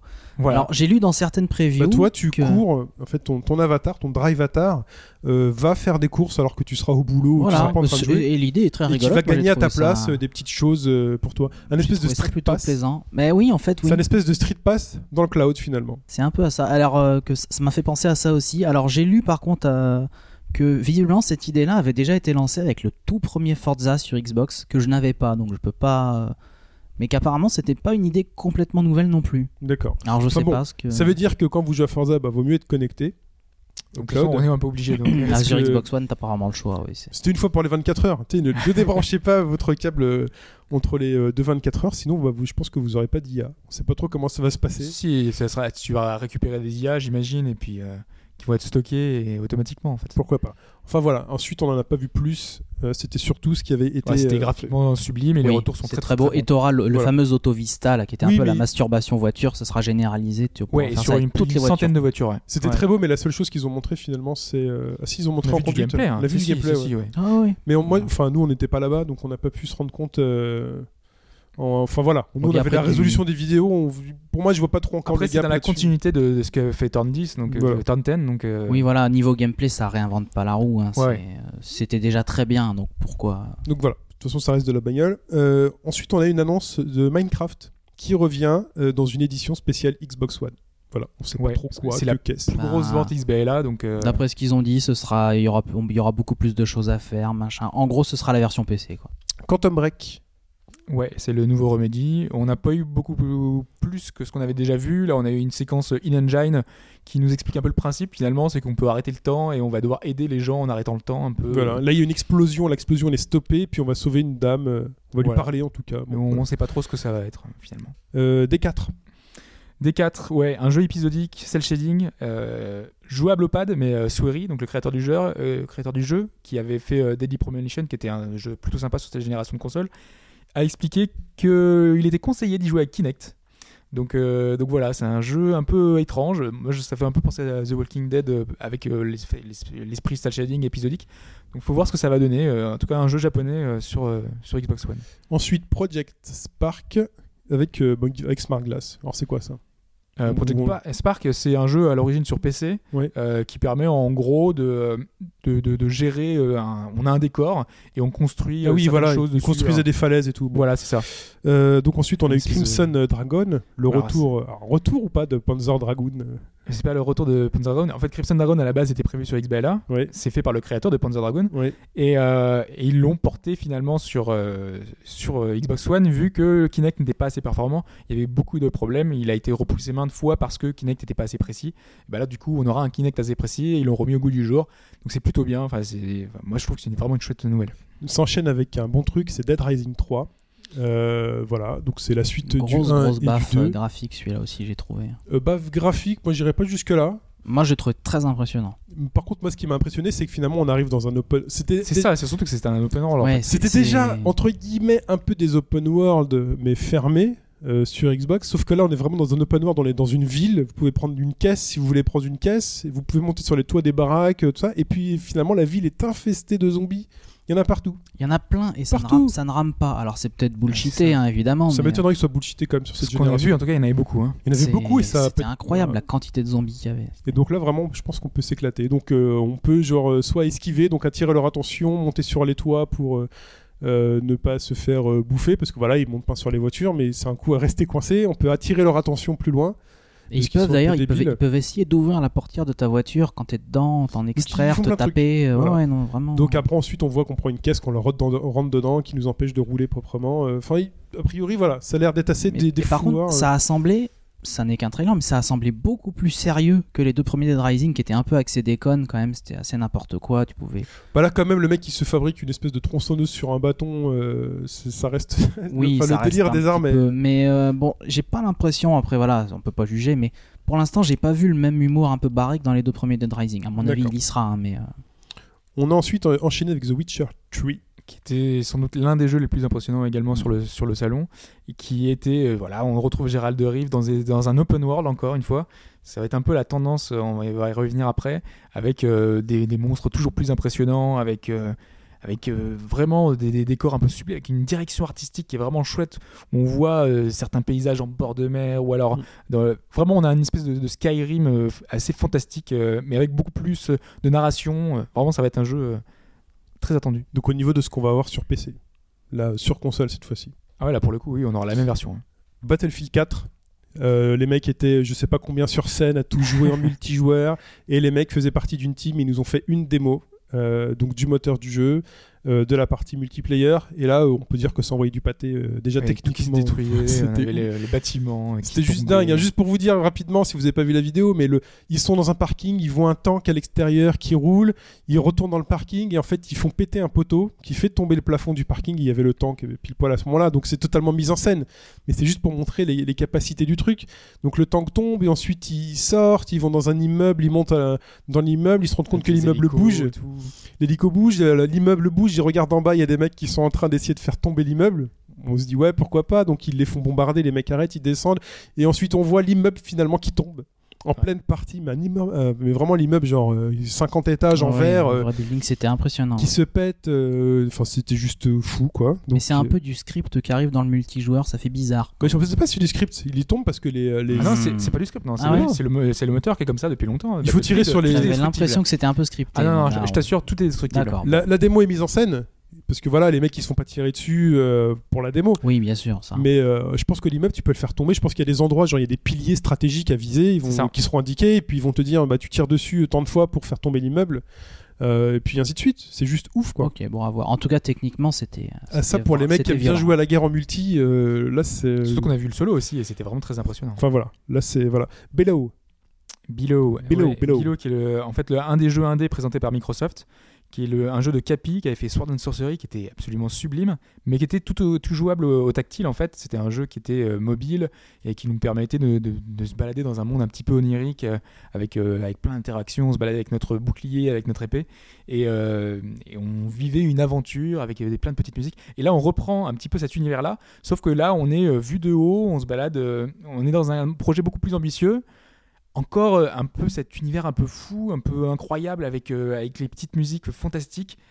Moi, c'est mon coup de cœur de, de, de l'E3. C'est le, le truc qui m'a le- pratiquement le plus marqué de cette E3. C'est ce jeu-là, avec cette ambiance euh, incroyable. Avec, Bah, je vous regarderai parce que avec, je euh, dire, je m'en souviens même pas de Below. bah, C'était le, le- Pareil. Je, voilà. le petit jeu indé euh, très marquant. euh. Donc ensuite, ensuite, on a eu un jeu pas du tout indé euh, qui est venu avec son papa. C'est un peu le papa de la conférence. Et bah, c'est Masterchef qui ressort. euh, Masterchef, pas le cuisinier. Master hein. Chief, hein. Master Chief euh, qui ressort bah, justement dans un désert, un mec avec une couverture sur. euh, Ça, ça fait un peu à la journée en fait. Il a une cape. On savait il pas enlève trop. sa cape euh, et tu vois qu'il a toujours son casque, donc je vois pas trop l'utilité oui, de la cape. il Mais se bon, protège, il se protège du. Bon, voilà. Donc c'est Halo qui revient avec euh, Journey. Ouais, ce sera en 2014. Voilà. Bon, un nouvel Halo et Titanfall qu'on avait vu fuiter sur Game Informer. Ce jeu où un multijoueur avec des mechas dans lequel on rentre, on sort, on leur saute dessus, euh, voilà. Voilà, il est pas super impressionnant graphiquement, Non, mais non. euh, il est assez impressionnant dans son dans sa mise en scène, dans sa façon d'aborder le dit- multijoueur. En plus, on dit ça, on dit que c'est pas super, mais ça reste plus beau que Ah tout non, ce qu'on connaît sur Ah oui, 360 bien PS3. sûr. oui, Mais voilà, là. euh, on a vu tellement de belles choses avant on a que vu là, tellement peu de choses, ça se terminait un petit peu, voilà. Donc voilà, c'est un jeu avec des mechas, on rentre, on sort, et donc on a appris donc le prix du, de la console. Ok, finalement. Ce qui manquait est donc euh, la console coûtera 499, donc 499 dollars et donc 499 euros hein, par, les, par la magie de la conversion euh, de la bourse. euh, de la bourse du, du jeu vidéo. Donc c'est 1 dollar égale 1 euro. Donc ce sera 499 euros avec Kinect dans la boîte et une manette. Exactement. Donc du coup, c'était un prix, euh, voilà, on se disait euh, c'est cher, mais bon, euh, c'est On la voyait pas au-dessus, mais on l'aurait bien aimé en dessous, disons. voilà.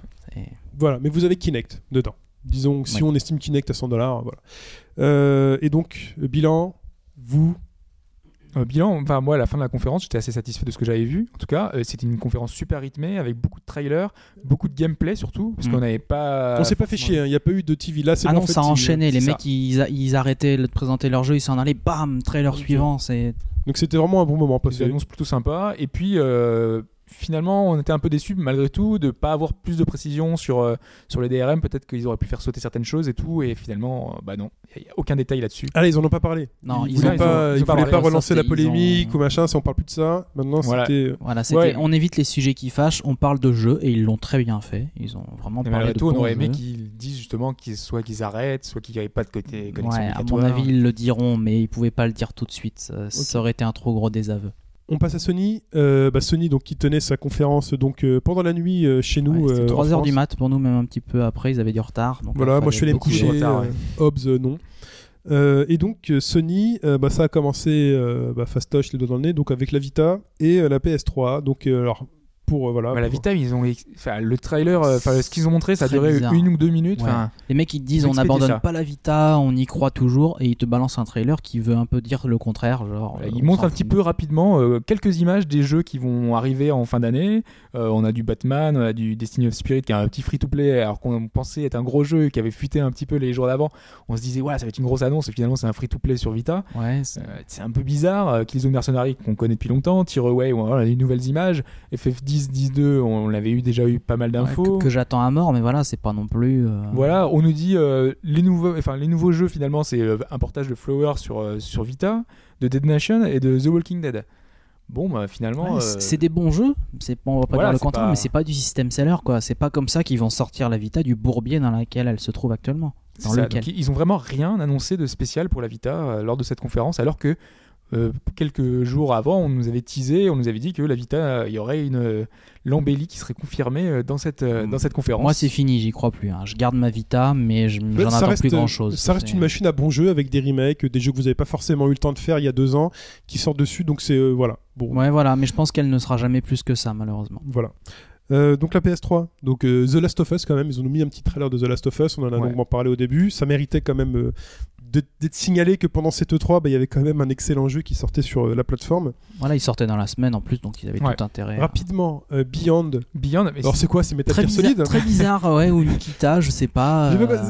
Bah, du coup, je suis Gears of War. du coup, bah, euh, travail euh, mission accomplie pour eux parce que moi, ça m'a super intrigué. Je pensais euh, tomber. Pas moi. hein. Au contraire, moi, ça m'a complètement bah, moi, ça m'a- cassé mon ah, trip. si, si, moi j'ai vraiment hâte d'y jouer, mais là, ouais, c'est un gros contre-pied. On s'attendait pas à voir ce genre Moi, je de suis choses. J'aime beaucoup cette euh, communication un peu à la Kojima. On s'attendait à un truc avec une petite fille euh, qui s'enfuit, qui est poursuivie, machin. Et puis finalement, on se retrouve avec euh, la nana qui est militaire. Et puis on se dit, attends, c'est pas possible, ça va pas durer. Et puis au fur et à mesure, on voit que bah, non, finalement, elle va devient vraiment militaire. Il y a des phases de jeu où elle euh, canne du mec, où elle se cache. euh. On va voir combien de temps ça fera dans le jeu réel. C'était intriguant. Je pense pas que ce sera le cœur du jeu. Moi, J'ai hein, pas mais- trouvé ça Mais si c'est juste tout, une demi-heure ou une heure du jeu, enfin, Oui, c'est voilà, énormément de travail juste pour une heure. Ça veut dire qu'il y a peut-être pas mal de trucs qui vont nous être offerts dans ce jeu. c'est peut-être là pour montrer comment elle en est arrivée justement à avoir cette, euh, un peu cette double personnalité. Je sais pas, hein, mais bon. Bon, en tout cas, moi, je suis super intrigué et je trouve que là, pour du coup, la com, euh, moi, je mets un grand coup de chapeau à la com. euh, Puis on n'a pas vu David Cage parler, ça c'est quand même un point positif. On sait plus trop où on en est, mais du coup voilà, ça me donne vraiment envie. Donc GT6, Barkham- euh, Batman Arkham Origin, donc GTA 5 qui sera en bundle avec la console, et Rain, voilà le petit bonhomme qui se balade sous la pluie et qu'on voit parce qu'il est tout mouillé. Un peu comme l'homme invisible. C'est l'homme invisible, mais comme dans le, le film, là je voulais dire, avec le mec. Bon bref, vous savez ce que je voulais dire. Et donc on passe à la PS4. Alors cette PlayStation 4, on avait vu un peu des jeux vite fait, et donc là, ça commence avec, euh, on va les faire dans l'ordre. Ouais, attends, Bah, D'abord, il Ouais. nous montre la console. Il nous montre la console, c'est vrai. Il montre la console. Est... Ça arrive après euh, quasiment 45 minutes de conférence, donc on s'est fait chier tout à l'heure. et, et arrive enfin la console. Donc on voit la console et c'est un bloc noir. euh, donc cette fois-ci quand même beaucoup plus designé, méca, euh, avec des angles. Donc elle est pas carrée. Ouais, elle, est un peu en est- diagonale. Elle, est biseautée avec des Voilà, deux couches coupées en quatre, une espèce de quatre morceaux biseautés qui sont collés l'un à l'autre. Avec un petit néon bleu. Enfin bon, elle ressemble de loin, elle ressemble quand même pas mal à la Xbox One. De, Complètement. ouais, de c'est- près, c'est la de, même quoi. de près, je la trouve un chouïa plus jolie. Les biseaux, euh, C'est la même en losange quoi. Les biseaux, oui. Mais en, justement, car- ça en change. tout. caricaturant, oui, c'est ça. Mais les biseaux et la coupure fait qu'elle a, elle a, elle a une, une gueule un peu plus robot que la Xbox qui fait vraiment genre bloc noir magnétoscope. Elle fait un petit peu plus console, mais pas plus beaucoup console, plus. hein. hein, je suis un petit- d'accord. Un peu plus plus, de travail. Moi, je trouve qu'il y, a un- il y a un travail console. euh, ça ressemble à une console. Voilà. Moi, j'aime bien. Toi, t'aimes bien. Toi, t'aimes pas du tout? Ouais, J'ai pas plus de, que celle d'avant, euh, pas plus celle-là que, que la Xbox One quoi. D'accord. Ouais, c'est- Enfin, je m'y habituerai. hein. Moi, j'aime bien le côté anguleux. Voilà. Ouais, euh, non, mais après, je suis d'accord, je la trouve beaucoup moins jolie que la PS3 ou autre. Mais Par contre, elle est plus Voilà. petite. Elle est plus petite, elle est plus fine. Euh, donc euh, voilà. Bon, ça pourra peut-être jouer euh, si vous n'avez pas beaucoup de place. Et ça pourra jouer aussi sur les composants. euh, Peut-être qu'elle va pas avoir beaucoup d'air pour respirer dedans. Il faudra le faire risque. gaffe. Autant la Xbox One, elle en a beaucoup, euh, autant la PS4, faudra voir ce que ça donne. On verra. Euh, donc The Order euh, est 1886. Euh, quoi qu'est-ce? Alors ça se passe dans Ah, Londres, c'est un Londres un peu steampunk. En fait, pour, euh, pour grossir le trait, vous prenez Dishonored, vous le mettez à la troisième personne et vous rajoutez les loups-garous. Voilà. C'est euh, c'est caricatural, hein, mais réalisé c'est par ça Santa euh, le studio Santa Monica euh, qui avait fait euh, God of War. Ok. Euh, on a vu du gameplay ou pas? Non, c'était crois pas. 100% cinématique, euh, un truc euh, voilà qui on sait pas du tout ce que ça va donner derrière. Ça- On, on nous a confirmé derrière que c'était un third person shooter, enfin c'était un truc vu à la troisième personne. euh, un open world encore. Bon, Donc voilà. euh, voilà, on ça sait a pas l'air mal, mais on n'en sait pas beaucoup. bon voilà. On a un univers en fait. Voilà. Knack, knack, knack, knack, knack, knack, knack. Bah, d'accord. Vous Ouais, vous on fout, on a vu du hein. gameplay, voilà, vous pouvez euh, construire un gros robot qui tape sur tout le monde. Infamous Second Son.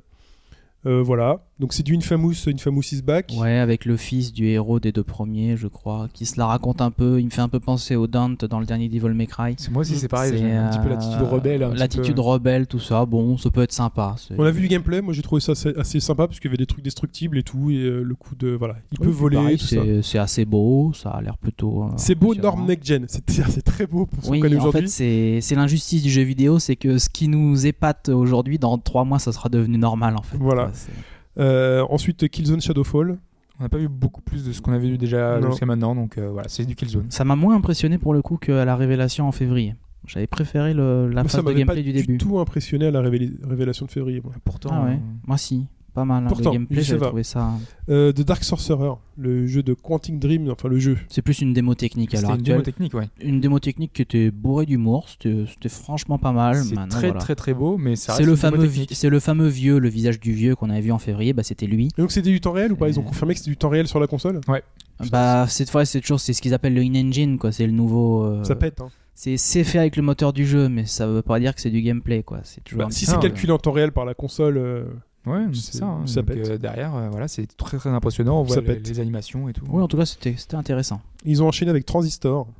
Ouais, euh, par les créateurs de Bastion, qui est euh, une autre action RPG. En fait, là, c'est la, la période indé où ils ont annoncé les, plein de petits jeux, euh, puisque Sony euh, soutient les indés, leur permettent euh, de sortir euh, des jeux, même s'ils n'ont pas de soutien des éditeurs, ça. ce que n'a pas euh, proposé Microsoft. Sony a vraiment pris le virage indé là. Voilà, et donc les plusieurs, euh, enfin là, les, les jeux annoncés à la suite. Fais la liste rapidos. Euh, bah donc on a euh, Don't Starve notamment, euh, on a l'Odyssey d'Abe, le nouveau, euh, qui est qui est plutôt sympa, qui d'ailleurs ne pourra pas sortir sur Xbox One parce qu'ils n'ont pas justement de- de- d'éditeur derrière.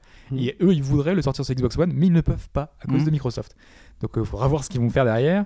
Euh, on a eu Octodad qui est un espèce de jeu Ça a l'air débile. Ça, c'est un poulpe qui est dans une famille euh, normale et qui essaie de se faire passer pour un humain.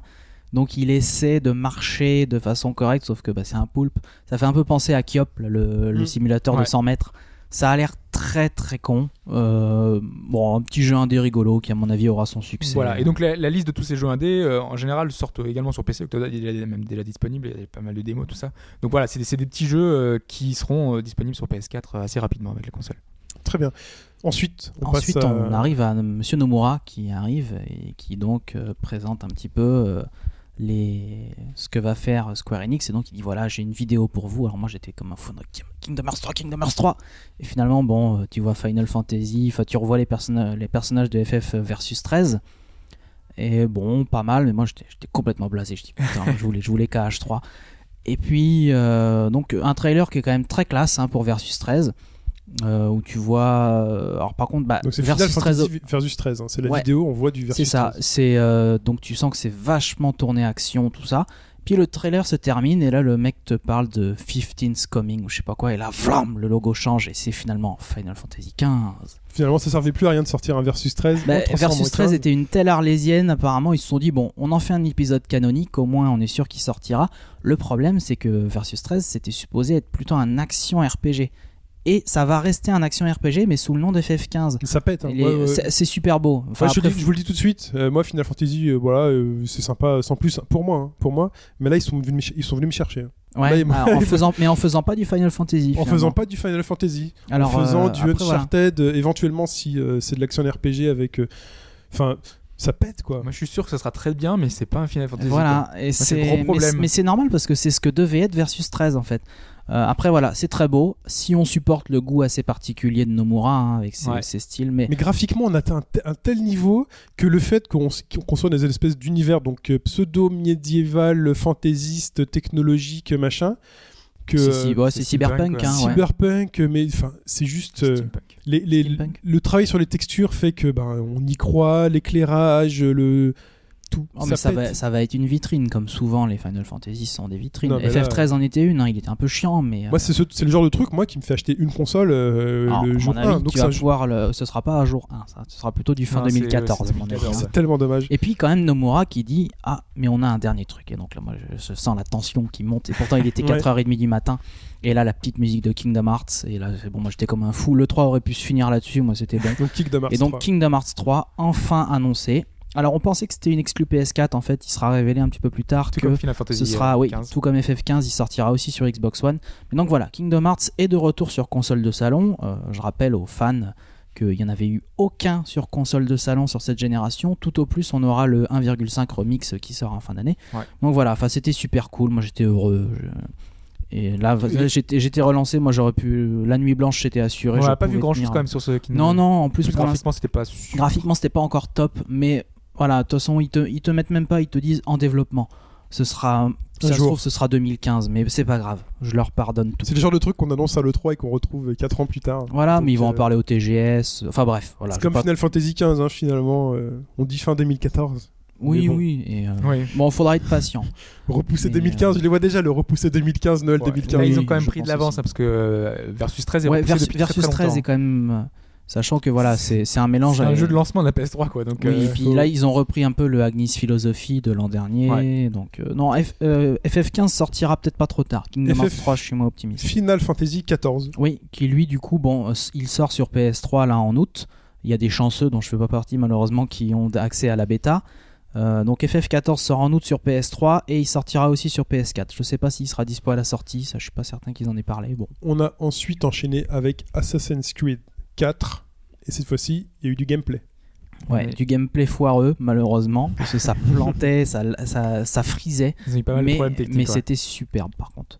Et ensuite, on a pu voir hein, sur le net euh, une fameuse vidéo de démo de gameplay euh, complète euh, qui nous permet de voir justement que euh, donc le, mer- le mec, je sais pas comment c'est, l'assassin se balade euh, dans la jungle, il suit quelqu'un, il monte sur des arbres et tout, et ça finit sur un bateau en bataille navale, sans C'est ça, parce loading, a- sans rien. Il y a un village qui est en feu, qui est en train de se faire attaquer par un bateau, mais toi tu rejoins le tien, tu vas attaquer le bateau qui est en train de bombarder le village. Enfin, ça, Là, euh, impressionnant, franchement. c'est bon, voilà.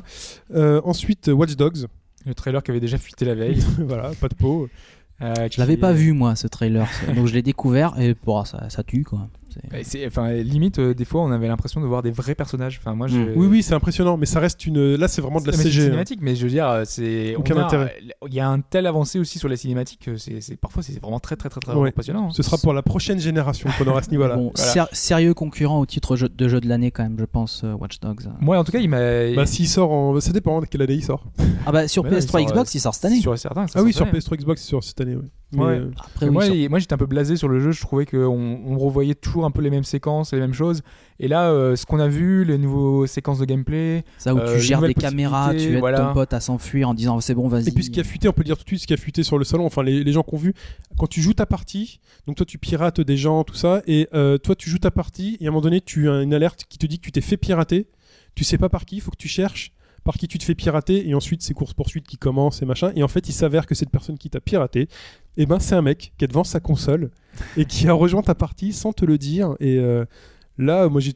Enfin, quand j'ai lu ça, je me suis dit, c'est juste génial de même moi Euh, pouvoir faire ça. Bah, moi je suis un peu perplexe. Je vais ça. pouvoir aller squatter ta C'est génial partie. du moment que ça n'arrive pas trop souvent quoi. ça va faire comme euh, Demon's Souls ou Dark Parce Souls. que où si t'as un mec qui vient de faire chier toutes les arrive. 10 minutes, ça va vite être gonflant. Ah, tu, vas, tu penses que tu vas pouvoir avoir la, la petite option j'ouvre ou je ferme ma partie. Euh, mais euh, moi, juste aller euh, te bousiller ta partie, genre je me suis déguisé en vieille mamie PNJ du truc. Je joue le PNJ. Non, non, dans l'idée c'est génial, je suis C'est d'accord. juste génial. On enchaîne ensuite, blablabla, j'ai perdu sur ma liste. NBA 2K14, ouais, NBA bon. 2K14, bon voilà. Il paraît que la balle sera indépendante, que ce sera 10 que fois les mieux. visages seront C'est le super bien retour, modélisés. voilà, bon, voilà. Bon, même si on voyait LeBron James, euh, son personnage, avoir des, des bouches assez flippantes par moment, t'avais l'impression qu'il allait aspirer l'univers tout entier. Ah oui, ça c'était super mal fait. ça. C'était bizarre, mais super bon, mal fait. euh, Ah oui, je dis le- la balle indépendante, ça non, c'est pas NBA Plutôt, 2K. C'est pour l'NBA Live. C'est NBA Live. ouais, Bon, avec un ouais. super nom aussi. Bon bref, on n'a rien vu. Euh, The Elder Scrolls Online. Ouais, Ouais. en fait, ils ont enfin adapté le MMO qui va sortir sur, euh, sur PC. Euh, Enfin, qui est de toute façon qui est super adapté pour la console puisque euh, on a le gameplay d'un Elder Scroll et qui est déjà très adapté à une console. Voilà. Mm. Euh, Mad Max. Oui, c'était un peu la surprise finalement de voir un jeu Mad Max en open world. Euh, Là, ils nous annoncent ça comme ça direct. Bon, euh, on n'a rien vu, hein, si ce n'est une cinématique qui était bien. Mais bon, Donc voilà. faudra voir. Destiny. Bah, Destiny, Donc, euh, une Bungie- longue séquence euh, un peu buggée aussi, avec euh, ils ont eu quelques soucis de, de connexion au début, mais euh, voilà, qui, est, qui confirme que ça peut être un excellent jeu multijoueur euh, dans un univers euh, extrêmement travaillé, riche, avec un gros background, avec une direction artistique vraiment très forte. Mm. Euh, donc euh, derrière, euh, faudra voir, hein, mais euh, c'est très prometteur. Ça m'a, je m'y intéresse depuis, depuis la conf. Là. Et donc, euh, la conf. Puis là arrive le pam, pam, pam. Le Là, pam, pam, je pam. fais- Et donc là, annonce, euh, annonce de Sony. Donc comment ça va se passer pour euh, donc euh, le prix euh, et certaines. Enfin, en gros, ils annoncent le prix d'ailleurs. D'abord ou c'est Non, les non, non, c'est à la fin. Alors, en fait. Ils donc, ils, commencent- a- ils arrivent en parlant de, de l'occasion, tout ça. Donc ils disent voilà, c'est le. En fait, ils disent on a une, une, une exclue. euh, vous vous présentez, c'est ça? Et- et en fait, sais il- plus. Ils présentent le prêt de jeu finalement euh, comme une exclue. Fait nous. Ouais, c'est voilà. ça. Il y aura pas de DRM. Il y aura. Vous pourrez prêter vos jeux avec cette petite vidéo qui est une merveille de trollage. euh, Qui explique comment. euh, comment prêter un jeu sur PS4. Donc finalement, ce Euh, sera comme aujourd'hui avec le console qu'on connaît. Voilà. Voilà, rien ne change en fait. Rien ne Et change. puis- C'est ce qu'ils expliquent. Ils expliquent que ce sera comme d'habitude. Voilà. Puis là, voilà, bon, euh, normalement, ça se dit qu'on fera pas un homme à terre, mais ils décident quand même de foutre un dernier taquet à Microsoft. en Attends, disant- petit, petit, attends, Oui petit détail quand même. Le PSN euh, se transforme. Ah, ils l'ont dit après ça en fait. Ils l'ont dit après Ouais, Bah, Ils ont balancé les bonnes nouvelles parce qu'ils ont dit ouais, euh, notre console à nous, bah, ce sera 399 euros dollars. Voilà. Et donc là déjà Microsoft qui était un petit peu mal en point là, tu sens que on vient de leur mettre le dernier coup qui finit de les enfoncer. 100 Toi, dollars ils, de ils moins, sont ouais. bien, ils sont bien dans le sol, il y a plus rien qui dépasse. Et puis donc après voilà, une fois qu'ils ont balancé les super bonnes nouvelles et que la foule est extrêmement enthousiaste, de façon un peu étrange hein, finalement puisque la foule était folle de joie d'entendre des trucs qui sont juste normaux, mais Microsoft avait tellement changé le, Mm. le paysage que. Et donc voilà, et au final ils te disent, ouais, par contre, euh, sur PS4, donc vous aurez le PSN Plus pour 5 euros par mois. Et donc ils te balancent toutes les fonctionnalités qu'on connaît déjà. Et puis en discret, tout en bas, t'as marqué euh, jeu en ligne, euh, multijoueur, machin. Donc ils s'alignent sur ce que en fait fait, c'est Microsoft. ça, c'est que maintenant il ne sera plus possible de jouer gratuitement sur PlayStation. Mais euh, enfin, pour moi, c'est c'est quelque chose de bien puisque une des qualités qu'on reconnaissait au live, c'était justement la qualité du online. Et euh, a priori, on supposait que cette qualité était supportée par euh, Par le prix. hein. par le prix, Par quoi, le par le fait fait que ce soit payant et qu'ils aient des moyens finalement Microsoft de, de soutenir. Il faut que la qualité suive aussi derrière. Après, par contre, Sony qui annonce ça, on attend clairement des améliorations au niveau du au niveau du online. Euh, Et alors juste bah, pour la conférence Sony c'est terminé. Ouais. Après juste dans les jours qui ont suivi, Microsoft apparemment ils se sont dit bon là les mecs on est à la merde. Si on décidait de s'y mettre encore un petit peu plus parce que comme ça ça va être marrant. Et donc il y a Don Matrick euh, qui est un ponte de chez Microsoft qui a eu cette déclaration qui sur le fond n'est pas fausse mais qui est tellement maladroite dans le contexte, il dit Bah, de toute façon si vous voulez pas être connecté à internet en permanence, on a un produit pour ça qui s'appelle Oui. la Xbox 360. Bien joué mon gars, c'est exactement le genre de déclaration qu'on attendait pour être assuré En sur plus, la- c'était un journaliste assez connu hein, qui lui pose ça. C'est le Bah, c'est le c'est le mec qui était au centre du Doritos Gate là non? Voilà, pas ouais. Of Killy ouais donc il fait euh, Euh. cette connexion permanente, euh, mais vraiment vous allez rester dedans et tout. Et puis on sent le mec quand même un peu énervé qui dit Ouais, vraiment si non mais si vous avez pas de connexion internet, on a un produit pour ça. Bah, c'est la 360 et puis basta. C'est- Et le mec insiste, fait, c'est le message que vous voulez ça, faire passer, c'est- tu ouais, vois. voilà, c'est ça votre message Rester Et- sur 360. Et il bon, voilà. bah ouais si vous voulez pas euh, ça, ça peut faire l'affaire bon il, Et a pas, il, a, même- il a pas tort, mais je pense qu'il y avait c'est bah non mais c'est extrêmement maladroit la Microsoft la forme, euh, juste mur, maladroit, ouais. la forme et la forme. n'est derrière, c'était pas la volonté de dire euh, bah Non, non, on bien a rien sûr. pour vous. euh. Mais voilà, donc quand même une communication assez désastreuse de la part de Microsoft qui commence à rétro-pédaler quand même. On a appris que tu pourrais euh, éteindre le Kinect. Alors tu pourras pas lancer la console s'il n'est pas branché, mais au moins tu pourras l'éteindre quand tu éteindras la console. Et finalement, peut-être que les jeux Xbox Live Arcade, euh, bah, ils seront, ils seront rétro-compatibles. Ça, c'est enfin, ça, encore très très. C'est encore euh, de la. Mais tu sens quand même que Microsoft entrouvre la porte. Et à mon avis, dans les mois qui vont venir, ils vont être obligés de revenir sur certaines choses parce que. La rétrocompatibilité, ça m'étonnerait. euh, il faudrait redévelopper les jeux. Enfin, Moi, la, la seule chose sur laquelle je veux qu'ils reviennent, c'est le, les 24 heures euh, en ligne. Mm. Euh, tout le reste, ils peuvent laisser. Moi, ça me passerait. Mais vraiment, le, le coup de. T'es obligé de laisser. ta- Enfin, de te connecter une fois toutes les 24 heures, c'est moi, c'est pas ça, possible. enfin, ou, ouais. Enfin, Moi, à l'heure actuelle, le je, reste, à l'heure actuelle, je le Steam, fais. hein. Je veux dire, sur le, sur le, moi, je me connecte à Internet tous les jours avec ma 360.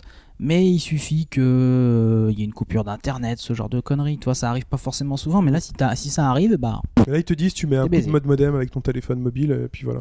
Ouais. Moi, c'est pas une question de praticité, c'est une question de ça, a- ça a aucun intérêt, ça, ça a aucun, on s'en fout. Enfin, ça devrait même pas exister, c'est pas logique. Voilà, c'est plus, c'est aussi une question de principe, quoi. Moi, là, c'est juste une question de principe parce que derrière, je sais que je suis connecté tout le temps, euh, 24 heures sur Mm. 24, il y a pas de souci derrière. hein, donc, euh, Ok. Et donc, bilan de, pour vous de cette conférence Bonne conférence Oui Non?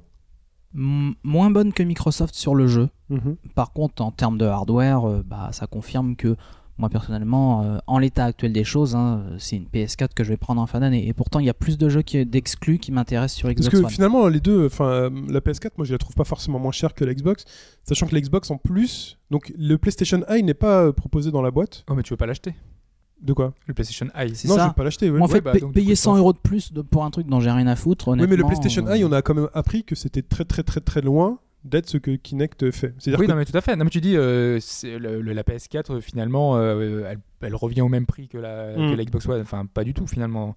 La Xbox One, ils, ils devraient en fait faire un- une console sans Kinect, si Mm. c'était possible.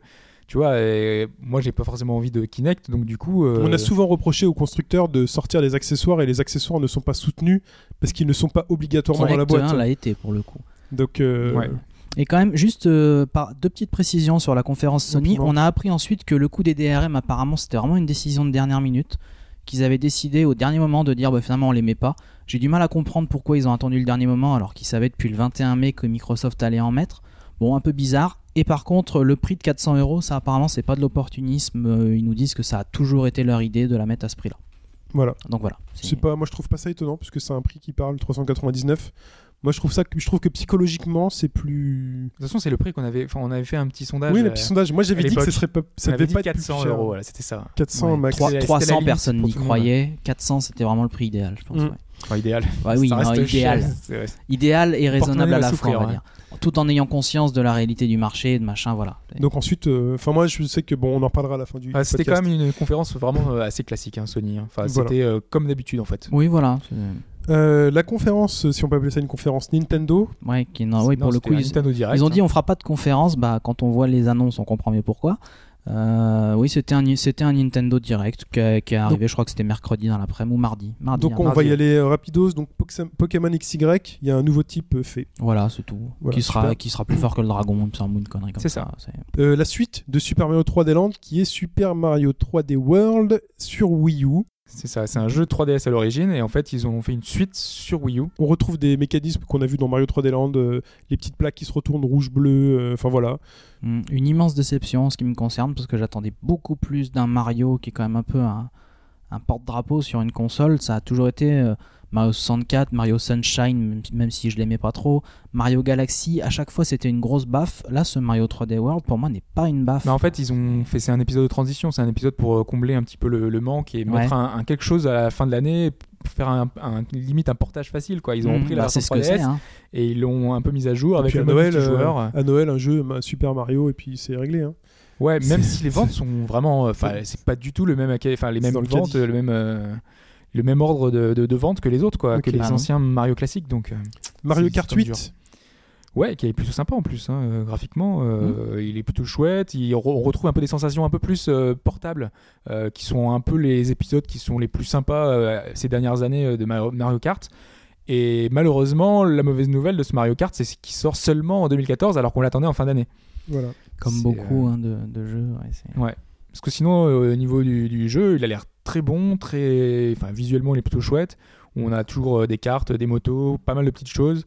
Euh, Il y a les nouveautés avec euh, la, la gravité qui s'inverse. Il y a des petits trucs Voilà, un, peu le- sympas. un peu façon l'overbird de Marty McFly. quoi. voilà. Ta voiture qui flotte. Et, euh, Et puis graphiquement, enfin, on est sur de l'ère de la HD actuelle. Enfin, ça se prête bien à, l'univers de Ouais. Nintendo, euh, qui est très rouge, très coloré. Il y a pas beaucoup. ouais, c'est très propre graphiquement. C'est- euh, très bien. Euh, Wii Party U. Voilà. Wii Fit U. Wii U Art Academy. Ils expliquaient justement que euh, sur euh, le Miiverse, on dessinait, pas- plein de gens dessinaient des petits dessins. des et donc- très beaux trucs. ouais. Voilà, des, des choses qui sont assez vraiment magnifiques. Et donc là, il leur propose une application qui permet de dessiner en- enfin, donc, euh, avec des, des couleurs, euh, avec plus d'options, avec des filtres, pour avoir vraiment euh, des dessins encore plus jolis et ça, proposer des. ça existe déjà sur 3DS et c'est très bien Art Academy. euh, D'accord. Donc c'est pour ça, c'est pour eux aussi un peu combler l'attente. Finalement, il n'y a pas grand chose qui sorte. Au moins, les gens pourront patienter en faisant des Voilà. dessins. Voilà. Au lieu de jouer, vous dessinerez sur le Miiverse. Donc euh, Zelda The Wind Waker, le remake. Ouais, on a vu de nouvelles Voilà. images, mais bon, c'est pas grand chose de plus. Alors lui au moins n'est pas repoussé, hein, il sort toujours en octobre comme prévu et c'est bien l'un des rares. Donc euh, Voilà. Ok, donc The Wonderful 101, qui est toujours, voilà, qui existe toujours, pas de nouveauté là-dessus. Euh, Donkey Kong Country Tropical Freeze. C'est la petite surprise quand même, parce qu'on savait pas sur quoi travailler euh, Retro Studio. on aurait aimé peut-être une licence un petit peu plus oubliée Ouais. Donkey Kong, mais bon. Alors donc a priori, Retro Studio a eu le choix entre faire un nouveau euh, Metroid et faire un Donkey Kong. Euh, vu que ça faisait 6 ans qu'ils n'avaient pas bossé sur Donkey Kong, ils ont fait, bah, on choisit Donkey Kong et donc euh, bah, ils ont donc euh, bossé sur la suite, faire tout ce qu'ils n'ont pas pu faire dans le premier. Euh, on a notamment vu les niveaux aquatiques, c'est avec l'ambiance euh, qui était extraordinaire de Donkey Kong Country sur SNES. Donc on a, on retrouve ce- cet esprit-là. On peut jouer avec avec Didi, avec Dixie Kong, donc avec plusieurs persos, ce qui est plutôt sympa parce que dans le premier on pouvait jouer qu'avec avec Donkey. Voilà, le jeu a l'air aussi bon que le premier, et... mais c'est juste voilà, dommage que ce soit que Donkey Kong quoi. Rétro, ils ont un tel talent qu'on en attendant plus, on aurait pu espérer qu'ils bossent sur un jeu impressionnant, un F0, un- n'importe quoi, quelque chose, une nouvelle licence. Euh, et voilà, c'est dommage qu'ils bossent que sur euh, Donkey Kong, même si ça sera un excellent jeu. et voilà. Euh, Bayonetta 2, Ouais, voilà, on le savait, elle s'est coupée les cheveux. ouais.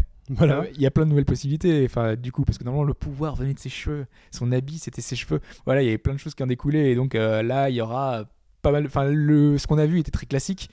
On retrouve un peu tout ce qu'on a vu du Bayonetta euh, à, l'heure actuelle, euh, avec euh, quasiment le meilleur beat'em all de cette génération.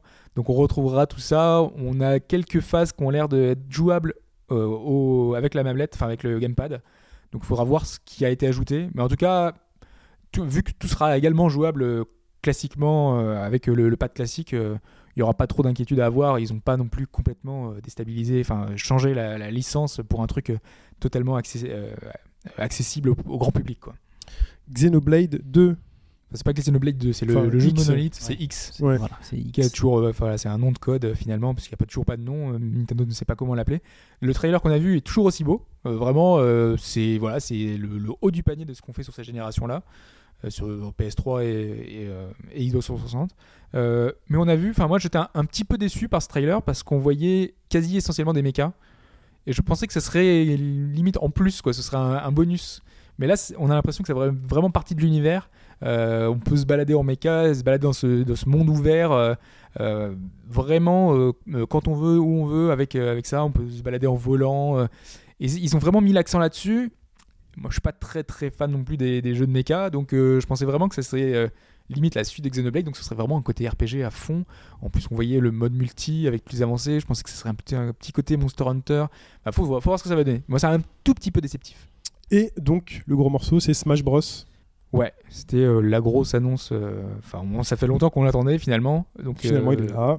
Il est là. Enfin, il sera là en 2014, hein, comme C'est ça, comme bon Ah, nombre de 2014 jeux. aussi. on l'espérait 2013, hein, celui-là, il me semble. Oui, oui, on espérait. Non, non, non, on savait que c'était 2014. Ah ouais, ah, je croyais que il y avait c'était Bayonetta 2013. qu'on savait qu'on on pouvait espérer 2013. Il y avait certains jeux comme ça. Et donc, Smash Bros, on aura Megaman dedans. C'était un peu la, la- la- la surprise euh, à la fin. avec, super euh, sympa. Ouais, le, le- c'était enfin, vraiment avec la petite musique et tout. Mm. euh, c'était très très bien fait le trailer avec, euh, Oui, avec. Megaman. Et on le dit tout de suite ou pas? La grosse surprise. La méga surprise. La méga Nintendo. surprise, le, méga, Le le, gros tout le 3. feature dans Smash Bros, et ben c'est euh, bah, la coach de Wii Fit qui fait partie du jeu.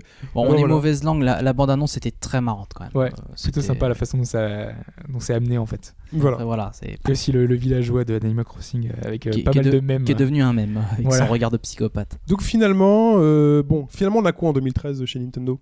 En 2013, bon, on a quand même quelques jeux, hein, Ouais. c'est pas si vite que ça. Euh, Là, si je décide d'acheter un jeu, euh, enfin d'acheter la console, là, qu'est-ce que qu'est-ce que j'ai en fin 2013 sur- fin 2013, on a Game Wario qui arrive, on a Mhm. Pikmin 3, on a New euh, Super Mario Bros, euh, enfin le Mario New Super Luigi, Luigi, you, You. oui. Voilà. Euh, on a euh, donc euh, Wonderful 101 dont on a parlé tout à l'heure. On aura le Zelda, le remake. Euh, on aura Donkey Kong Country donc qui arrive lui à la fin de l'année, donc c'est plutôt chouette. Euh, on aura le Sonic euh, the, hum, the Lost World qui Mhm. arrive euh, donc en fin octobre. Qui lui, euh, je crois, a a l'air de piquer les idées à Super Mario Galaxy. Oui, bah, pour le coup, j'attends plus euh, Mm. Sonic que Mario, moi. Là. Voilà. Bah, enfin, il faisait un peu penser aussi à Sonic Extreme qui était sur Mm. euh, Saturn, qui était prévu en 3D, euh, qui était plutôt sympa. Donc là, il y a vraiment de vraiment du boulot derrière. Il y a Super Mario 3D World donc qui va sortir également. Donc voilà, il y a quand même il y a quand même 5 ou 6 titres, et au moins 2 ou 3 qui seront très importants, comme Donkey Kong, et comme euh, éventuellement le Zelda, si on est un peu euh, familier avec Zelda, qu'on n'a pas fait bah, éventuellement. Voilà, donc il y a pas mal de jeux, quoi. Et puis après, elle aura les multiplateformes, euh, sauf GTA 5. Mais elle aura Watch Dogs, elle aura Assassin's Creed 4. Exactement. Donc bon, si quelqu'un qui, qui a la Wii U, qui n'achète que la Wii U, euh, il a de quoi s'occuper. hein. Ok, Niveau exclu, moi je suis un petit peu déçu, mais bon. Ok. C'est ça. Et quand même, on a Pas- juste euh, quelques infos juste euh, Oui. sur le nouveau Zelda qui n'a pas été présenté. Ils ont expliqué qu'il aurait pu être présenté, euh, que pour eux, ils n'ont pas jugé que c'était un bon timing. Je je comprends pas euh, Ah ce, si, ce parce qu'ils ont, ils ont un Wind Waker à vendre et euh, ça risquait peut-être de le vampiriser un peu, je sais pas. Même si, bon, je suis un peu, je suis d'accord avec toi sur le fond, je trouve qu'ils auraient dû le présenter. Le À mon avis, ils ont eu peur de faire de l'ombre à Wind Waker. Bah, ils, et ils ont pas vraiment à faire de l'ombre, ça sortira vraiment dans, vraiment dans longtemps. Donc euh, Je sais bien, mais voilà, c'est c'est le truc. Normalement, tu, tu l'annonces, tu vois, ça, ça marque un peu les esprits. et Tu montres Non, que Nintendo euh, est encore là avec un gros jeu. en gros, on va avoir un nouveau Nintendo Direct en juillet ou en août C'est ça, parler, en fait, quoi. il va être annoncé dans quelques De semaines. toute façon, t'as quand même un Mario Kart euh, d'annoncer. Je pense que c'est quand même assez suffisant pour les personnes qui aiment beaucoup ma- le Mario. Ouais, Mario Kart, c'est Nintendo. 2014. Ah, quoi. voilà, il rate la fenêtre de Noël. Bah, ça, ça- par contre, c'est rare. Habituellement, les Mario Kart. Et on a appris un truc quand même sur, sur ce Zelda, c'est que donc il sera pas, ça sera pas un Zelda réaliste comme avait pu euh, faire le, le dernier Zelda euh, Mhm. euh, sur sur Wii, enfin le premier. Skyward Sword Non, le Twilight Ouais, Princess Twilight Princess. Euh, là, on aura un Zelda en cel shading, mais on nous a dit que ce sera quelque chose euh, où on faudra attendre d'être surpris, euh, qui est inédit en fait. Ok. Donc je sais pas trop sous quelle forme ils peuvent faire euh, quelque chose d'inédit là-dessus. Ils avaient euh, dit hein, à l'époque qu'ils voulaient révolutionner Zelda, peut-être le rendre Dans la multijoueur ouais. partiellement. On verra. Bon, Moi, j'ai hâte. Passons à la suite euh, du salon et au reste euh, des conférences. Messieurs, euh, nous avons eu droit à une conférence Ubisoft. Voilà. Euh, que pour eux. Euh, et donc, ils ont parlé donc de Rocksmith, donc 2014. Donc, on continuera dans Avec la guitare. le mec de Alice in Chains qui est là pour faire la promo. Bon, ouais, je suis hypé, les gars, je vais l'acheter, je pense. Non, je déconne. avec une guitare, ouais. Ouais. Splinter Cell Blacklist. Qui arrive bientôt. Enfin, Voilà, déjà Voilà. vu. Bon, ça Bon. a pas l'air mal, mais on l'a déjà vu plein de fois. Euh, Rayman Legends, on en parlera pas plus. Euh, en tout cas, la- la- je sais pas si vous l'avez vu, mais la cinématique était vraiment très très bien. ouais, mais je trouve que ça sert tellement à rien. Mais ouais, mais c'était tellement beau. Enfin, moi, je trouve que la cinématique est fabuleuse. Oui, mais ça sert Ça m'a redonné envie en fait. Ah bon, c'est vrai? Ouais. Bon, ok. Euh, de Mighty Quest for Epic Loot. Euh, ça, c'est très accessoire. hein. C'est très Ouais, bizarre. hein, si comme, vous voulez, euh, ça, par contre, vous pouvez déjà demander. euh, vous cherchez, c'est un jeu PC, c'est un free-to-play. On peut déjà demander un accès bêta euh, là maintenant tout de suite. Donc vous pouvez y aller voir. Bon, bah, allez-y. South Park, qui donc euh, revient donc chez Ubisoft. Euh, petit trailer sympathique. Est-ce que le jeu il va ressembler à ça? Ouais, je pense. Si c'est ça, c'est ouf en fait. Ça va, ouais, ouais, ça va. C'est dans l'esprit du hein. jeu avec quelque chose de très déjanté avec Obsidian aux manettes. Mm. quelque chose Donc. The Crew, un jeu de vroom vroom. Ouais, qui est ouais, une c'est- sorte de burn-out euh, en MMO, quoi. Enfin, en multijoueur. C'était une grosse annonce hein, quand même. hein. Ils nous ont Mm. expliqué qu'ils voulaient révolutionner le jeu de voiture, euh, proposer quelque chose d'inédit, et donc c'est ce qu'on a vu avec. Moi je le euh, sens pas. hein, je te le dis. Je suis pas convaincu par les vidéos de gameplay que j'ai non Pourtant, sur le principe, je trouve ça Il y pas avait mal. une cinématique qui était très chouette. Il y avait une promesse euh, parce qu'on nous dit euh, oui derrière il y, a- il y a plein de choses possibles. Le fait qu'on puisse jouer en, en ligne, rejoindre toutes les parties de tous les joueurs. Puis on a vu le gameplay, ça avait l'air un peu mou, c'était pas si beau que ça. Euh, et le concept euh, finalement, quand on voyait vraiment euh, tel quel tel qu'il donnait, euh, voilà, ça faisait jeu de course un peu lambda, un peu classique. euh. T'as ta bande et puis t'es avec tes potes en voiture. Voilà, et puis, euh, Ça a des, des voitures qui se poursuivent les unes les autres pour se taper à puis la, à roulent- la burn-out. Et puis qui roule aussi n'importe où, quoi. Voilà, Ouais. ça passe dans les forêts, enfin dans les parcs, la plage, les machins. Faut voir s'il y a un truc. Bon, Non, pas convaincu non pas plus pour convaincu non plus. Just Dance 2014, donc les gens continueront à danser. Les lapins crétins, euh, donc une espèce de jeu interactif pour enfants.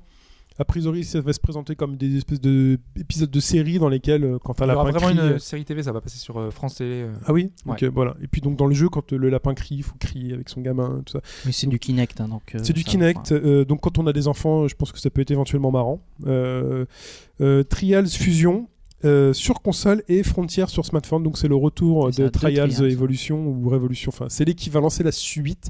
C'est jeux de trial, challenge, time trial et, euh, et déjà juste parfois juste finir les niveaux, c'est quand même assez compliqué. Mais alors là, par contre, ils ont l'air d'avoir rajouté une dimension Trix. Alors, je sais pas si c'est sur la version console ou smartphone. Pris à la Euh, version console. J'ai peur que ça dénature un peu l'esprit de Trials. Bah, faut voir si ça fait marquer du point. euh, pourquoi pas hein. Si on te dit il faut que tu arrives à faire 2, 3, 6 dans cette boucle pour marquer euh, 100 points de plus à la fin du niveau, et que c'est au timing près, je pense que ça peut rajouter quelque chose. Mais con- enfin, connaissant le- l'aspect chirurgical du jeu, Oui, voilà, Red Lynx, c'est quand même Euh, des mecs talentueux, je pense que.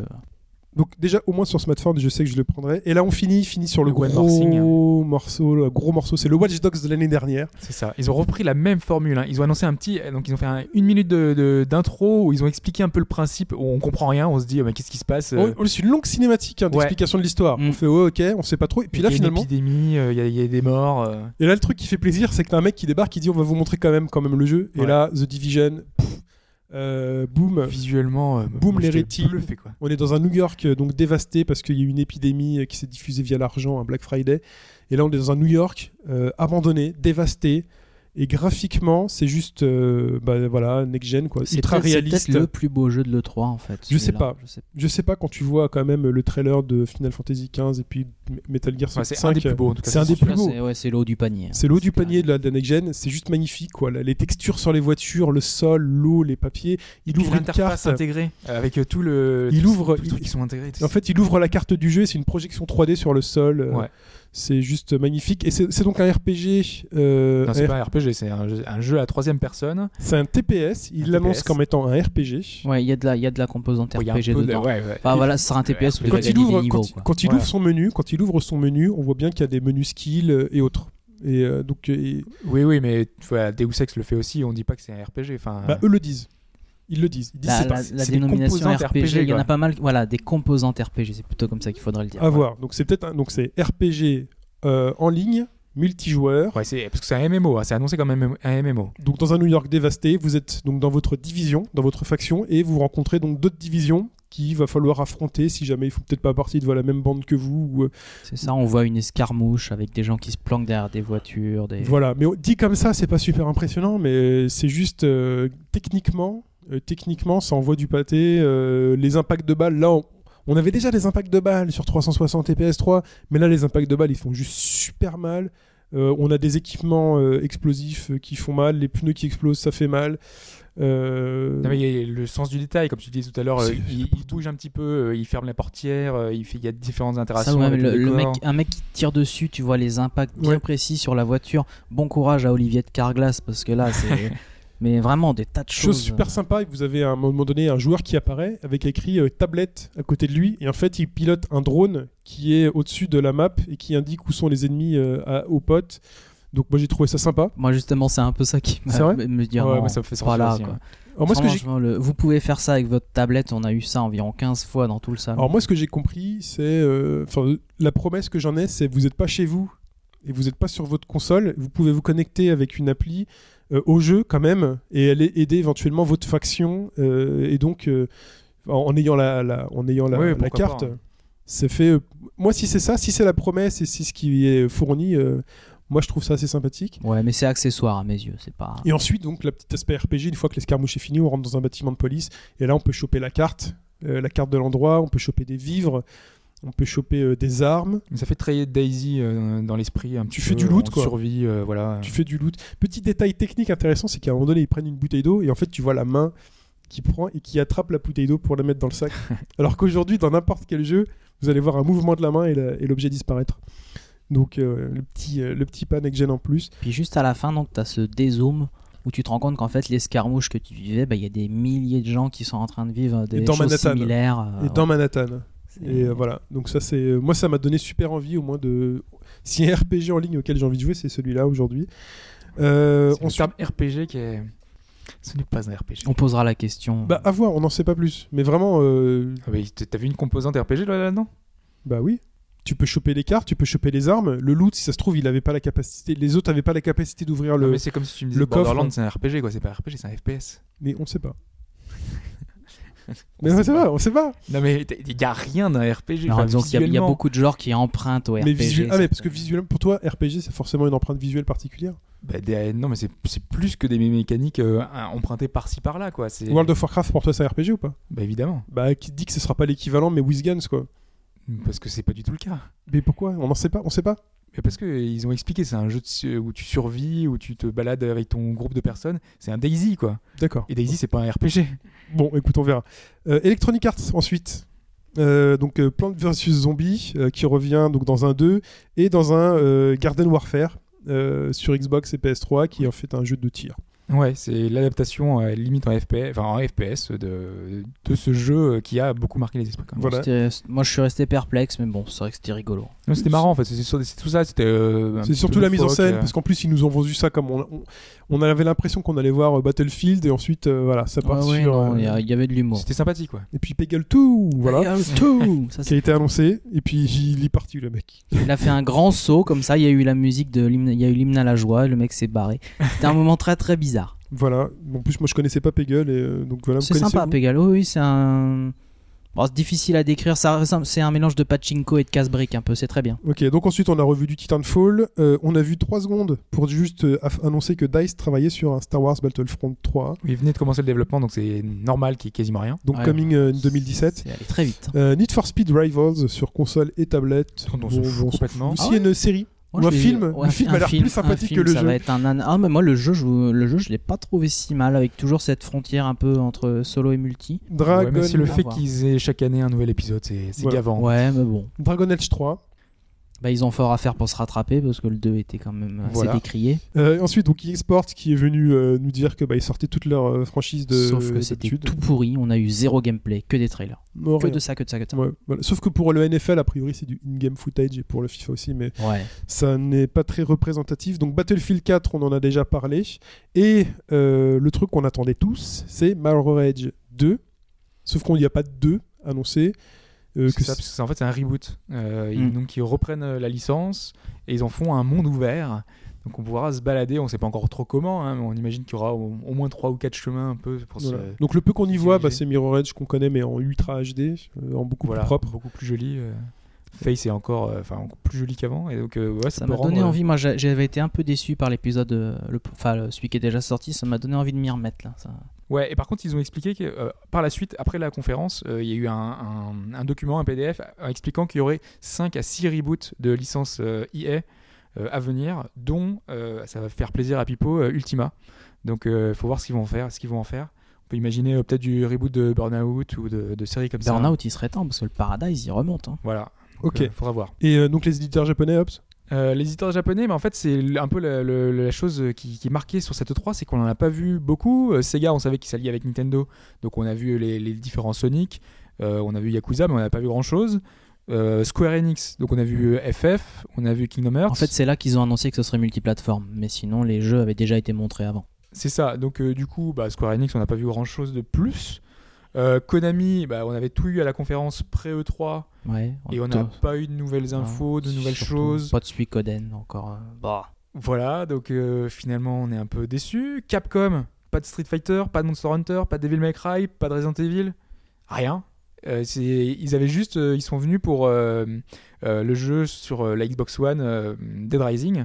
Mhm. C'est tout en fait. Donc euh, C'est bien de se faire oublier parfois les grosses licences. Non, mais là, et- et c'est- tous les éditeurs japonais étaient absents. Namco Bandai, pas de. bah, quand tu as next gen, une next gen Sony, t'as forcément un Ridge Racer, t'as forcément un Tekken. Là, il y avait rien. Il y, avait pas de Tales of, pas de Soul Calibur. Un Soul Calibur, d'habitude, c'est tu t'éclates la ratine hein, en voyant un Soul Calibur sur Dreamcast. Tu voyais le Soul Calibur 2, le 3. À chaque fois, ils ont fait quelque chose de visuellement un peu énorme. Ils étaient pas là. Tecmo Koei, pareil, pas Dead or Alive. Dead or Alive, ils avaient lancé la machine, la Xbox euh, et la Xbox 360. Les deux consoles, ils avaient mis un Dead or Alive, toujours pas Dead or Alive. Il n'y a pas eu non plus de Ninja Gaiden, de Dynasty Warriors. Monsieur, moi, je Toutes les ça bien. grosses licences japonaises ont disparu, n'existent Bah, plus. Bah, ont pas TGS, disparu, hein. mais, euh, ils vont attendre le TGS. Bah, je suis pas sûr. hein. Moi, Ah pour ouais moi, les éditeurs japonais étaient tellement largués qu'ils sont toujours. Alors, ils sont toujours pas prêts. Ils sont en train de développer leur truc dans leur coin et on va voir tout ça en 2014. Mais il va encore avoir un gros retard et on voit que les éditeurs occidentaux sont encore en avance, sont toujours Ouais. euh, profitent de- du fait que le bon technologique soit pas très important. Parce que les modes d'emploi des consoles, ils sont en anglais. non mais c'est vrai. Ça c'était, on pouvait l'expliquer au début, mais maintenant euh, ça a changé. hein. Euh, Derrière, on voit que par exemple Square a son propre moteur, Konami a son propre moteur. Derrière, tous les jeux ils peuvent les réutiliser. Et donc euh, c'est étonnant que le, le- qu'ils aient pas réussi à embrayer. Moi, je, trouve toujours ça un petit peu dommage.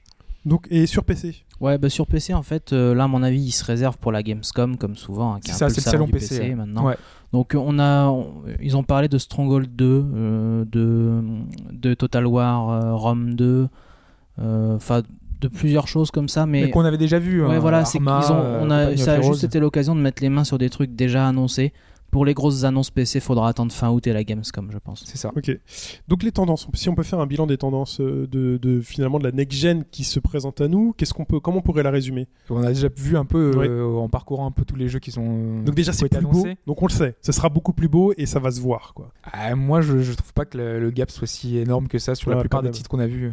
Quand même. Il y a, il y a 4 ou 5 titres qui, se- qui se détachent, on va dire. Euh, quand on a vu bah, donc, The Division, euh, MGS, on voit qu'il y, a qu'il y a une différence graphique qui est énorme. Mais le reste, euh, moi je pense à Titanfall, je pense à, à des titres un peu moins ambitieux.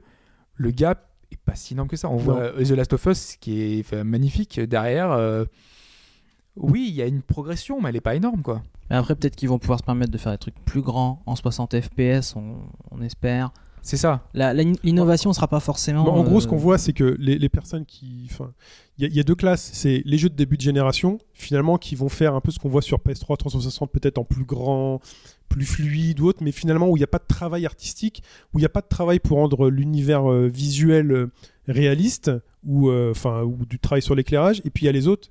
Quand on voit ce que fait euh, Kojima euh, avec Metal Gear Solid 5, quand on voit ce qu'il fait sur FF15 et quand on voit ce qu'il fait sur The Division, on voit clairement que un studio qui dit ok les consoles elles, elles en ont et on va utiliser pour travailler les textures, les éclairages et tout, les détails, les objets, là on sait qu'on va avoir un truc. euh, En plus, en plus lui, avec la mise en scène, avec Il y a euh, deux, voilà, voilà. derrière, il, il peut faire plus quoi. encore. Donc il y a deux écoles. Donc on a quand même vu au moins trois franchises qui nous ouvrent les portes sur ce que pourrait éventuellement être un standard d'ici 4-5 Ouais, ans. mais ce qui, ce qui était intéressant, euh, donc ce qu'il disait Ashura, c'est que le fait qu'on ait aujourd'hui des. En fait, on nous reprend les formules de base, tout ce, qu'on- tout ce qui est déjà existant. Et un des, des, des- une grande tendance qu'on a vue, c'est l'open world. C'est l'open world, oui. C'est c'est ça, on nous fait le même jeu, mais en, en monde ouvert finalement. Donc, C'est ce euh, qu'on était capable de faire au top en couloir, parce qu'on pouvait pas faire mieux en couloir, les mecs ils, ils ont ouvert les portes. Parce qu'on faisait des Uncharted-like euh, avec les Tomb Raider, avec euh, les. Voilà, on a eu plein de jeux de- du même style, et là aujourd'hui on ouvre un petit peu la- les voies, les, les perspectives. Non, mais si Naughty Dog nous fait un, un open world avec le niveau graphique qu'on voit dans The Last of Us, euh, Ouais, c'est énorme, hein. ça peut être ça peut être génial hein. c'est voilà en gros moi c'est ce que j'attendais hein. si c'est euh, par exemple un Watch Dogs c'est le niveau d'un GTA mais euh, euh, enfin voilà bref on va pas se répéter Euh, donc le- aussi beaucoup de TPS Ouais, c'est un peu la tendance. On a vu c'était déjà un peu la- des TPS. c'était déjà un peu la tendance sur les consoles actuelles il y en a de on va plus dire en plus Ouais, ouais, mais c'était surtout les FPS, nous, enfin, à l'origine en fait. Mm. On avait beaucoup de FPS sur 360 et PS3, et là, finalement, on bascule vers le TPS. voilà beaucoup de beaucoup d'online Ouais, euh, avec, le, travail euh, un petit peu, bah, c'est un peu la Xbox One qui apporte ça. On nous pousse un petit peu à, être toujours connecté, à proposer des, solutions qui vont être euh, apporter des statistiques, apporter des infos supplémentaires avec avec avec tout ce qui peut interagir autour autour du jeu. Donc ne plus se limiter à notre partie solo et vraiment apporter tout le temps des nouvelles informations avec nos amis, avec nos amis, vu qu'on est toujours connecté finalement. Ok Euh, le travail euh, sur les cheveux tu nous as mis Ouais, moi j'ai mis travailler sur les cheveux parce qu'en fait, on, on a sur cette génération de consoles, on a vu que tous les héros un peu euh, étaient soit chauves, soit avec juste deux cheveux sur la tête. Et C'est classe quand même un de pas avoir de cheveux. Toujours générique. Non mais je veux dire, tous les héros étaient comme ça. et Tu peux pas avoir que ça. Bah, j'aime bien moi les mecs qui ont pas de cheveux écoute, Il faut un peu de diversité, tu vois. Et, et là, on a eu des, des héros un peu plus charismatiques. Alors, je sais pas si c'est parce que on a des grosses licences, parce qu'on a des, des trucs un peu plus travaillés. Bon, on a vu bah, sur FF15 euh, tous les personnages, bon, c'est du Nomura, mais Les cheveux dans les jeux de Nomura, après, c'est un peu l'autre extrême. hein. Ouais, ouais, mais c'est ce qu'il expliquait justement. Il disait euh, Vous préférez, vous, euh, le- tout ce qu'on a vu sur les, précédents, euh, précédentes générations avec euh, que des personnages comme Gears, euh, avec euh, des, des personnages qui ont un look euh, totalement classique.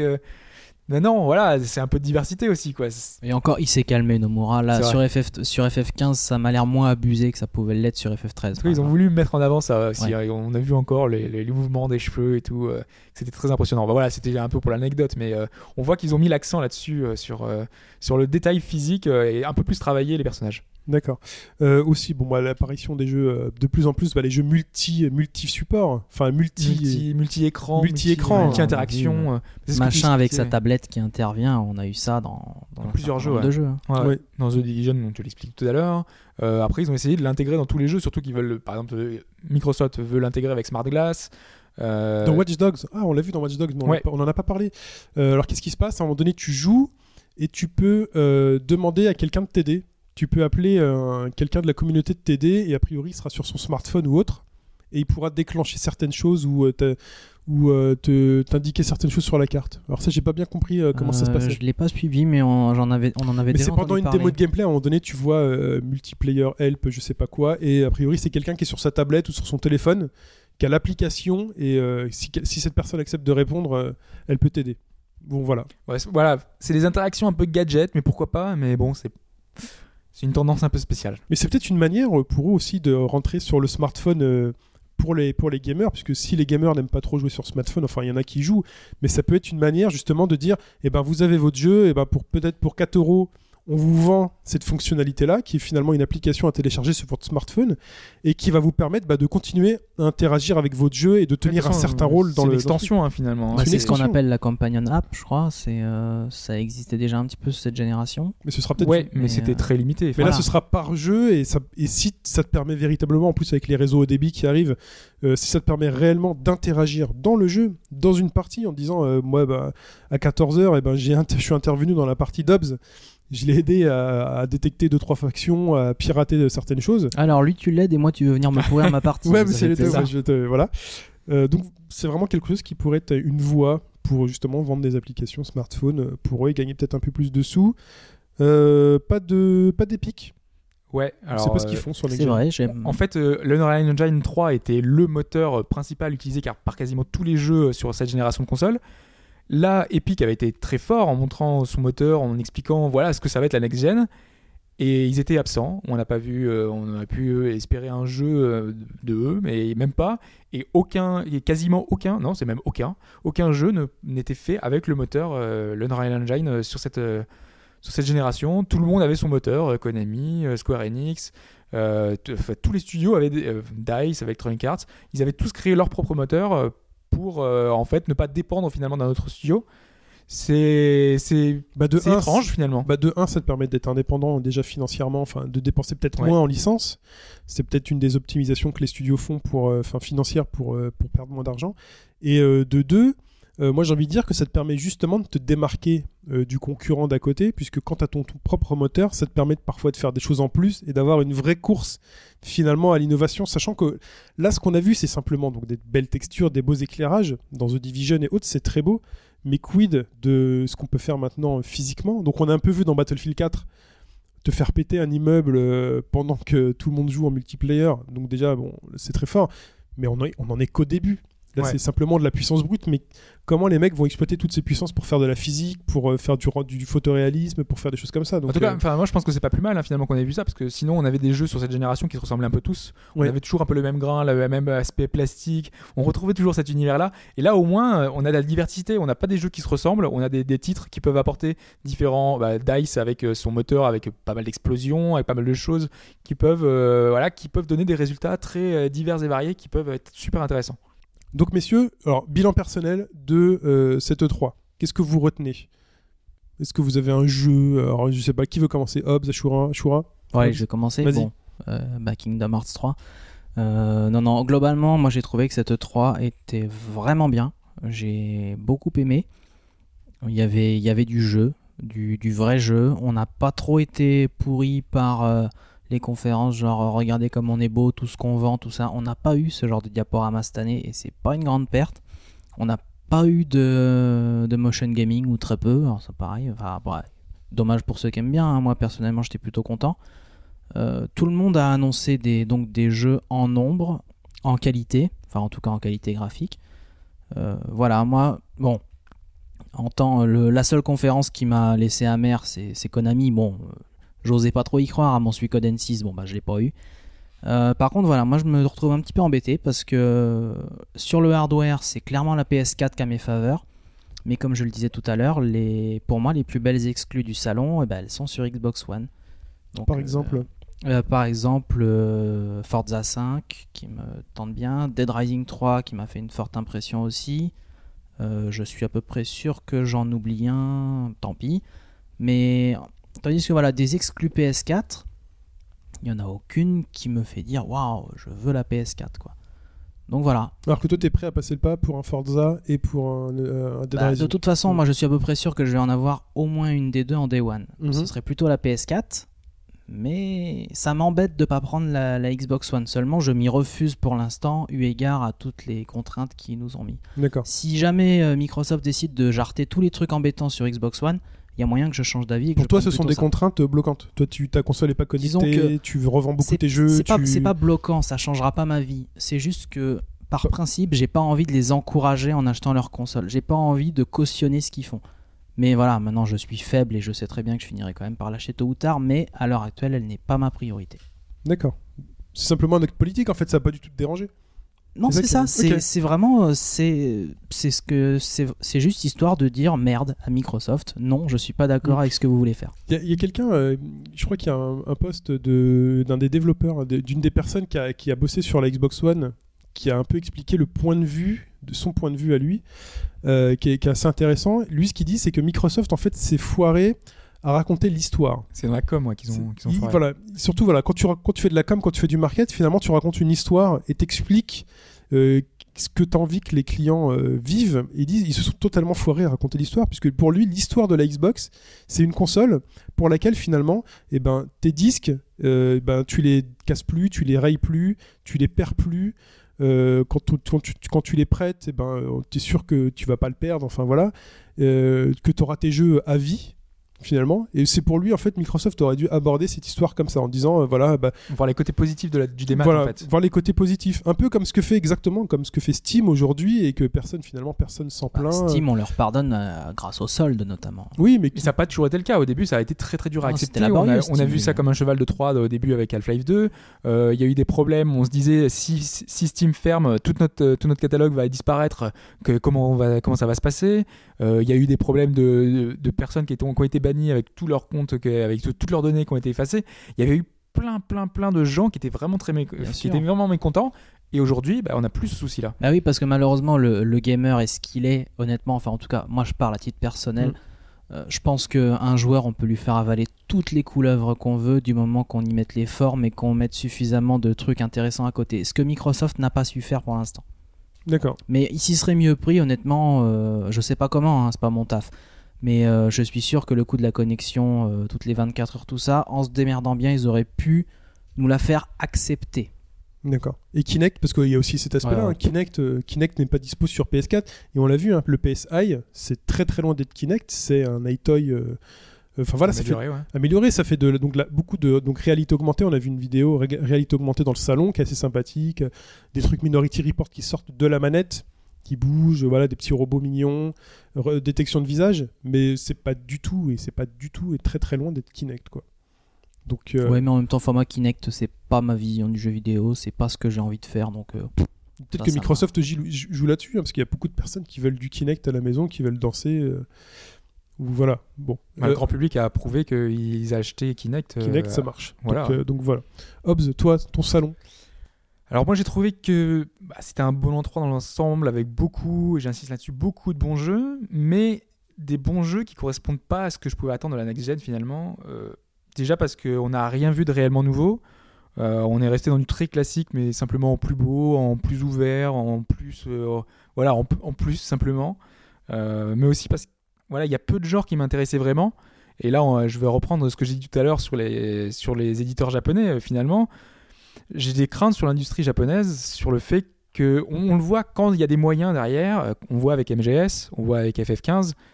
euh, c'est eux les leaders dans l'industrie finalement. C'est eux qui, qui mettent en avant euh, certaines choses. C'est eux qui arrivent à, à faire quelque chose, faire des jeux qui sont euh, qui, qui, qui vont plus loin que, que certains, certains autres. Et malheureusement, quand on n'a pas les moyens de Square Enix, quand on n'a pas les moyens de Konami et peut-être pas le talent de, de Kojima qui a su un petit peu prendre des, studios un peu partout, d'aller piocher euh, en Occident les, bonnes idées, le- les moyens de développement, et ben derrière, euh, ça, ça suit pas.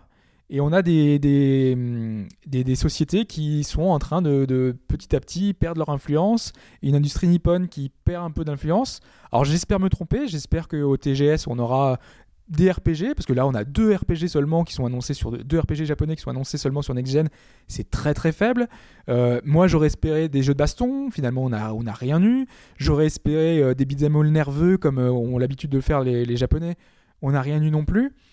Donc voilà, j'espère que le TGS nous apportera des, des éclairages là-dessus, nous montrera que j'ai eu tort, mais sur cette 3 là, moi globalement, bah, sachant que je suis, j'ai des goûts plus portés là-dessus sur les jeux japonais, bah, je suis un peu, un peu déçu euh, finalement. Il y a eu des grosses annonces, mais c'est pas des annonces non, plus- non plus fantastiques. Donc si je devais retenir des jeux, bah, The Witcher 3, qui est, enfin voilà, mon, le jeu que j'attendais, c'est une confirmation finalement parce que euh, je savais qu'il a été extraordinaire. Euh, The Division graphiquement parce qu'il était vraiment très chouette. MGS5, euh, bah, la, la baffe, pareil, euh, c'était un peu énorme. Et puis Bilo, je l'ai dit tout à l'heure, Oui. euh, moi c'est mon jeu indé, euh, c'est c'est quasiment le jeu du, du salon, un petit jeu 2D euh, que j'attendais pas vraiment, c'était une surprise, on l'attendait vraiment pas du tout. Donc, euh, donc voilà, et dire que quasiment mon jeu des salons c'est un jeu indé, c'est c'est- c'est un petit peu tout le, le paradoxe de cette, de cette E3. quoi. C'est c'est beaucoup de jeux mais pas beaucoup de surprises. Très bien. Et toi, finalement Ah, euh, Moi, euh, bah, finalement, moi j'avais déjà dit euh, avant le 3 et je l'ai aussi beaucoup répété dans ce podcast. Moi, ce que j'attendais de le 3, donc c'était déjà la découverte finalement de ces nouvelles consoles et la preuve que qu'on pouvait passer un gap graphique. Déjà, puisque je sais pertinemment qu'en début de génération, la seule chose qu'on peut voir sur la nouveauté dans les jeux, c'est la technologie. Et euh, de ce point de vue-là, je suis assez convaincu. Je suis vraiment très convaincu par justement donc euh, Kojima, The Division et autres. Euh, voilà, je sais qu'on peut avoir des choses très détaillées, super belles, super riches et super ouvertes qui pourraient finalement m'amener au jeu de mes rêves, c'est-à-dire un, un monde gigantesque avec des choses à faire dedans et plein de petits détails à, à fouiner partout. Ensuite, voilà, hein, sur les jeux qui se détachent, ben, The Division, euh, MGS5 et euh, Final Fantasy XV. Surprise hein, quand même, Final Fantasy XV. J'aurais pas, et- j'aurais jamais imaginé. ah, parce que t'es pas RPG en fait. C'est pas, pas trop. Pas trop. Tu vois, il y a peut-être certains RPG qui vont m'accrocher, hein, Persona 4 ou autre, ou les quelques Dragon Quest. Mais sinon, euh, bon, voilà, le trip euh, RPG euh, Jap, euh, c'est pas trop mon truc. Mais là, Final Fantasy XV, C'est le tel côté qu'il est présenté, quoi, C'est le côté. euh, tel qu'il est présenté, et finalement tout ce qui me balance en plein la gueule, euh, C'est vrai que c'est impressionnant avec les téléportations partout, avec les, les interactions avec plusieurs personnages qui se- qui s'entraident, qui font des actions ensemble. de- Et c'est révélateur sur ce qui est en train de devenir FF en fait, hein, ce que tu dis. bah, il y aura peut-être que- un épisode de Final Fantasy qui reviendra aux bases, mais peut-être que là, justement. euh, Ça fait un bah, moment qu'on l'attend. Hein. Ouais, Mais tu sais, ça change hein, déjà avec Final Fantasy XIII euh, quand tu vois le- le- euh, la- l'aspect, euh, enfin l'aspect de Final Fantasy XIII qui n'est plus devenu un truc dans lequel tu montes en niveau, mais finalement qui est une espèce de beat them all euh, tactique où t'enchaînes, où t'enchaînes les ennemis, tout repart de, enfin ta vie repart de Ah, zéro. C'est euh, surtout qu'FF13 est un très très long couloir sur lequel tu ne reviens quasiment jamais en arrière. Voilà. En tout cas, sur Mais- toute la première Mais au final, tu ne fais que taper euh, des ennemis de manière beaucoup plus complexe, beaucoup plus compliquée, beaucoup plus travaillée au fur et à mesure. Donc, euh, Ouais, mais comme FF évolue. Ouais, c'est ce qui- c'est ce qu'ils expliquaient justement, qu'ils évoluent avec leur temps et que le, le temps voulait que ce soit un peu plus action et que peut-être que les formules d'antan n'étaient peut-être pas aussi adaptées. euh, mais on verra ce que ça va donner. hein, mais euh, je suis pas non plus. Moi, euh, FF, faut voir. Mais je pense pas que c'est un vrai FF. Quoi, Le, principe du tour par tour, c'est que tu as un RPG, donc tu inclus ton, ton action, et la- la- l'aspect principal, ça va être ta réflexion. Euh, dans quel ordre faire tes actions, comment réagir à ce Ouais, que mais c'est pas que sur la mécanique des combats, c'est c'est derrière. Là, là, tu peux pas imaginer une, une ville, euh, un environnement euh, tout autour où tu pourrais euh, avoir euh, des vendeurs, avoir plus d'interactions, plein de trucs. Là, tu as vraiment l'impression que tu vas être dans un, dans un jeu, un jeu d'action qui va, qui- où ça va s'enchaîner avec des cinématiques, Oh, une je pense action. quand même qu'ils vont arriver à mettre des villes, des choses Et comme bah, ça. tu vois, il y en avait déjà pas En plus, le 13, donc. euh, En plus, maintenant, bah, le Blu-ray devient le standard. Donc, euh, les gros stockages deviennent le standard. Donc, euh, on peut euh, imaginer que euh, il y a de la place maintenant pour faire des choses il y en avait déjà sur la génération d'avant, donc. euh, Bah non, ils étaient assez contraints par la Xbox euh, qui n'avait que son DVD finalement. euh, il y avait peut-être un facteur limitant côté, côté DVD Xbox. Ouais, mais ça avait l'air d'être un portage quand même, donc je pense qu'ils étaient pas trop limités là-dessus. D'accord. Donc sinon, bah non, pour moi le 3, voilà, il a délivré ce qu'il devait délivrer. Plus de- satisfait toi. satisfait. Voilà, je, je suis confiant dans l'avenir et je sais que on va avoir des choses assez belles et assez riches. Donc euh, maintenant, il faut attendre que le temps se déroule. Euh, On est en début de génération. Et euh, pour faire ma décision PS4 360, bah, je vous dirais que d'instant, je One dis- plutôt, parce que la 360. Oui. euh, euh, la, la One, la One ou la PS4, pardon. C'est lapsus. Euh, pour moi, sur le papier et même sur ce qui est affiché, la PS4 a l'air quand même plus puissante, euh, Moins cher. moins chère. Elle a pas tous les soucis Elle a derrière. pas- tout ça? Ça, les soucis de DRM, c'est vrai que c'est embêtant euh, et que moi, c'est vrai que quand j'achète des jeux, je les, je les revends quand même pas Mais mal. Tu pourras mais- les revendre. Donc voilà, donc ça me dérange pas. Il faut, faut juste pas que le prix d'achat euh, soit euh, trop faible, que la mise en concurrence fasse que bah, finalement on reprend mes jeux des clopinettes. Moi, vraiment, le seul truc qui me pose souci, c'est vraiment la connexion des 24 heures. Quoi. Ouais, même moi, Et non, moi bah, ça me pose pas de soucis. c'est- je sais pas si vous avez vu, en fait, c'est un petit oubli. Il y a, il y, a des- il y a des images qui, qui circulent un peu là. En fait, on voit, euh, je sais pas à quel moment du salon c'était, mais des Ah, sur un stand PC. Xbox One, ouais, on voit que la borne Xbox One est ouverte et qu'en fait en dessous c'est un PC. Oui, tu sais que c'était la même chose, c'est c'est juste des PC de dev, hein, donc euh, c'est c'est logique. euh, alors, la la rumeur- console n'est pas prête, donc La rumeur voudrait que les jeux Xbox 7. One tournaient Windows sous, 7. euh, sur PC donc, et Oui. par contre les jeux PS4 auraient réellement tourné sur PS4. pas tous apparemment. Alors, Mais ce qui se dit, que voilà, alors, ce qui se dit euh, véritablement, c'est que la PS4, ça tournait sur des kits de développement PS4. Donc, on sait pas à quoi ça ressemble un kit de développement PS4. Généralement, c'est un gros un PC. Ouais. Et là, ce qu'on voyait sous les trucs 360 C'est un euh, One, ouais. c'était des gros PC. Et la rumeur voudrait que ce soit pas les PC de développement, mais euh, d'ailleurs, euh, on voit un screen, c'est un Windows 7 qui tourne Ouais. sous euh, HP. Euh, je sais pas si les kits de développement Xbox One sont des euh, stations Windows 7 sous. euh, Après, peut-être. Si, si. Enfin voilà, donc avant de faire mon choix, et moi, je, moi j'ai cet avis-là, c'est que j'adore avoir la console qui est euh, la- le plus à l'aise pour faire tourner les jeux. J'ai pas envie d'avoir la, version euh, qui tout saute un petit peu, donc euh, j'attendrai d'avoir les premiers retours des personnes qui pourront jouer aux deux pour véritablement euh, faire ma décision. Sachant qu'en plus il y a Kinect qui penche dans la balance, parce que Kinect, enfin voilà, quand on a une famille, c'est toujours, enfin quand on a une famille ou des amis, c'est parfois ça peut être sympa. Moi j'aurais bien aimé pouvoir jouer à du Dance Central, voir ça et voir si finalement Microsoft va pas mettre en place des mécanismes qui font que Kinect ça peut donner envie. Moi j'ai pas eu Kinect sur cette génération là parce que ça me donnait pas envie. Est-ce qu'avec la précision qui a l'air au rendez-vous cette fois-ci, est-ce qu'ils vont pas finalement inventer un truc qui fera qu'on pourrait avoir envie d'avoir Kinect? Ah, Sur Crimson Dragon, déjà, euh, je pense qu'ils peuvent nous montrer quelque chose de beaucoup plus intéressant. Voilà, mais dans l'aspect euh, pure console, pure player, euh, j'ai juste une manette et ma, et ma console, la PS4 pour moi me paraît l'idéal, en plus elle est pas chère. Enfin relativement. Donc, mais voilà. Mais Kinect pour moi ça vaut 100 euros, donc ça met les deux consoles à niveau, à niveau égal. Messieurs, on passe à la suite et je vous laisse parler d'Animal Crossing.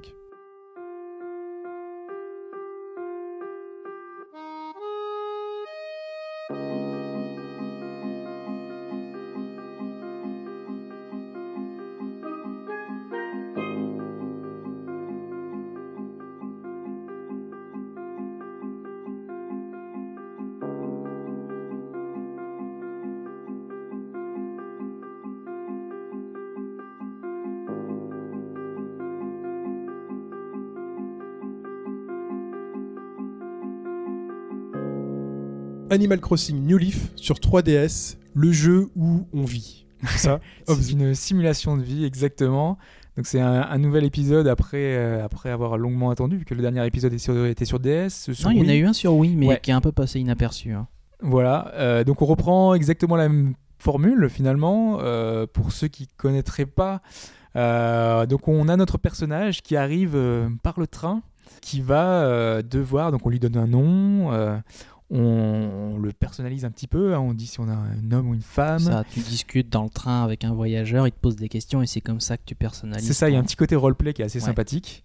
euh, toujours euh, avec euh, les personnages donc on joue avec euh, donc nous on a un, un espèce de on a un humain et les autres personnages sont des, des animaux en fait euh, D'où le nom. voilà il y a des animaux humanisés Euh, et donc là euh, en l'occurrence dans le dans le train on a c'est un chat C'est un chat dans le, dans le train, oui. c'est ça, qui parle avec, euh, avec toujours la petite voix super aiguë, avec le petit accent un petit peu chantant. Ça fait, ça fait toujours un peu super particulier. C'est très très joyeux, Animal Crossing. C'est un univers très enfantin, mais très accueillant, très chaleureux. Et, et voir ces personnages parler comme ça, c'est bon, c'est très réussi. Et donc on est dans ce train, on arrive à destination, on arrive dans une nouvelle ville. Et là, les habitants nous accueillent, nous en félicitations, voici enfin le maire, et on comprend pas bien.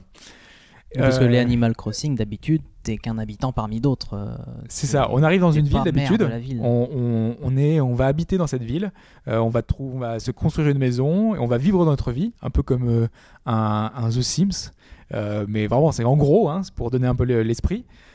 Sauf que là, on est dans un, dans une- la particularité de cet épisode, c'est qu'on va devenir le maire de la ville. Donc, euh, qui dit devenir le maire dit avoir des responsabilités.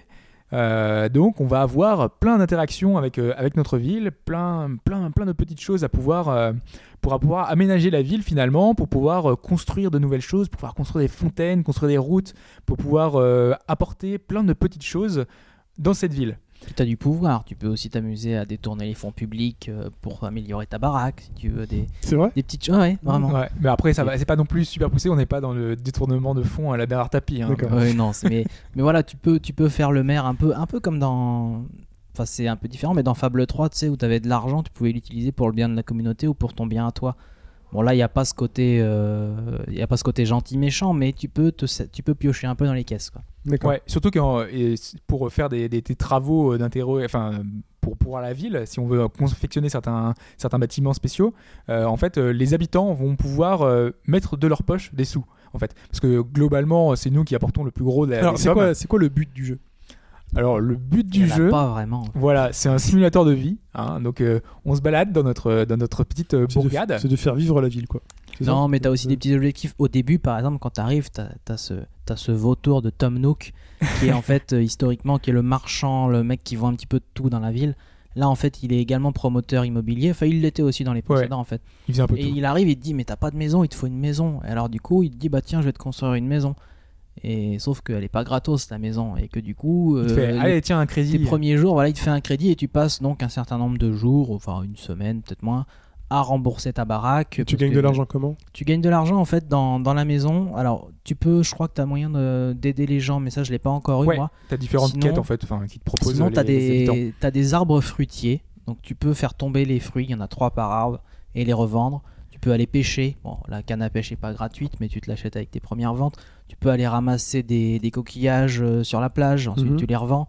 Tu peux ramasser des fossiles, tu peux creuser des fossiles avec ta pelle. Alors il y a un petit cas de conscience, parce que t'as le mec au musée, t'as un musée, et le gars te dit ouais, ce serait sympa quand même de me filer les fossiles, sauf que tu vas voir le vendeur qui te les rachète genre 15 fois plus cher que les fruits.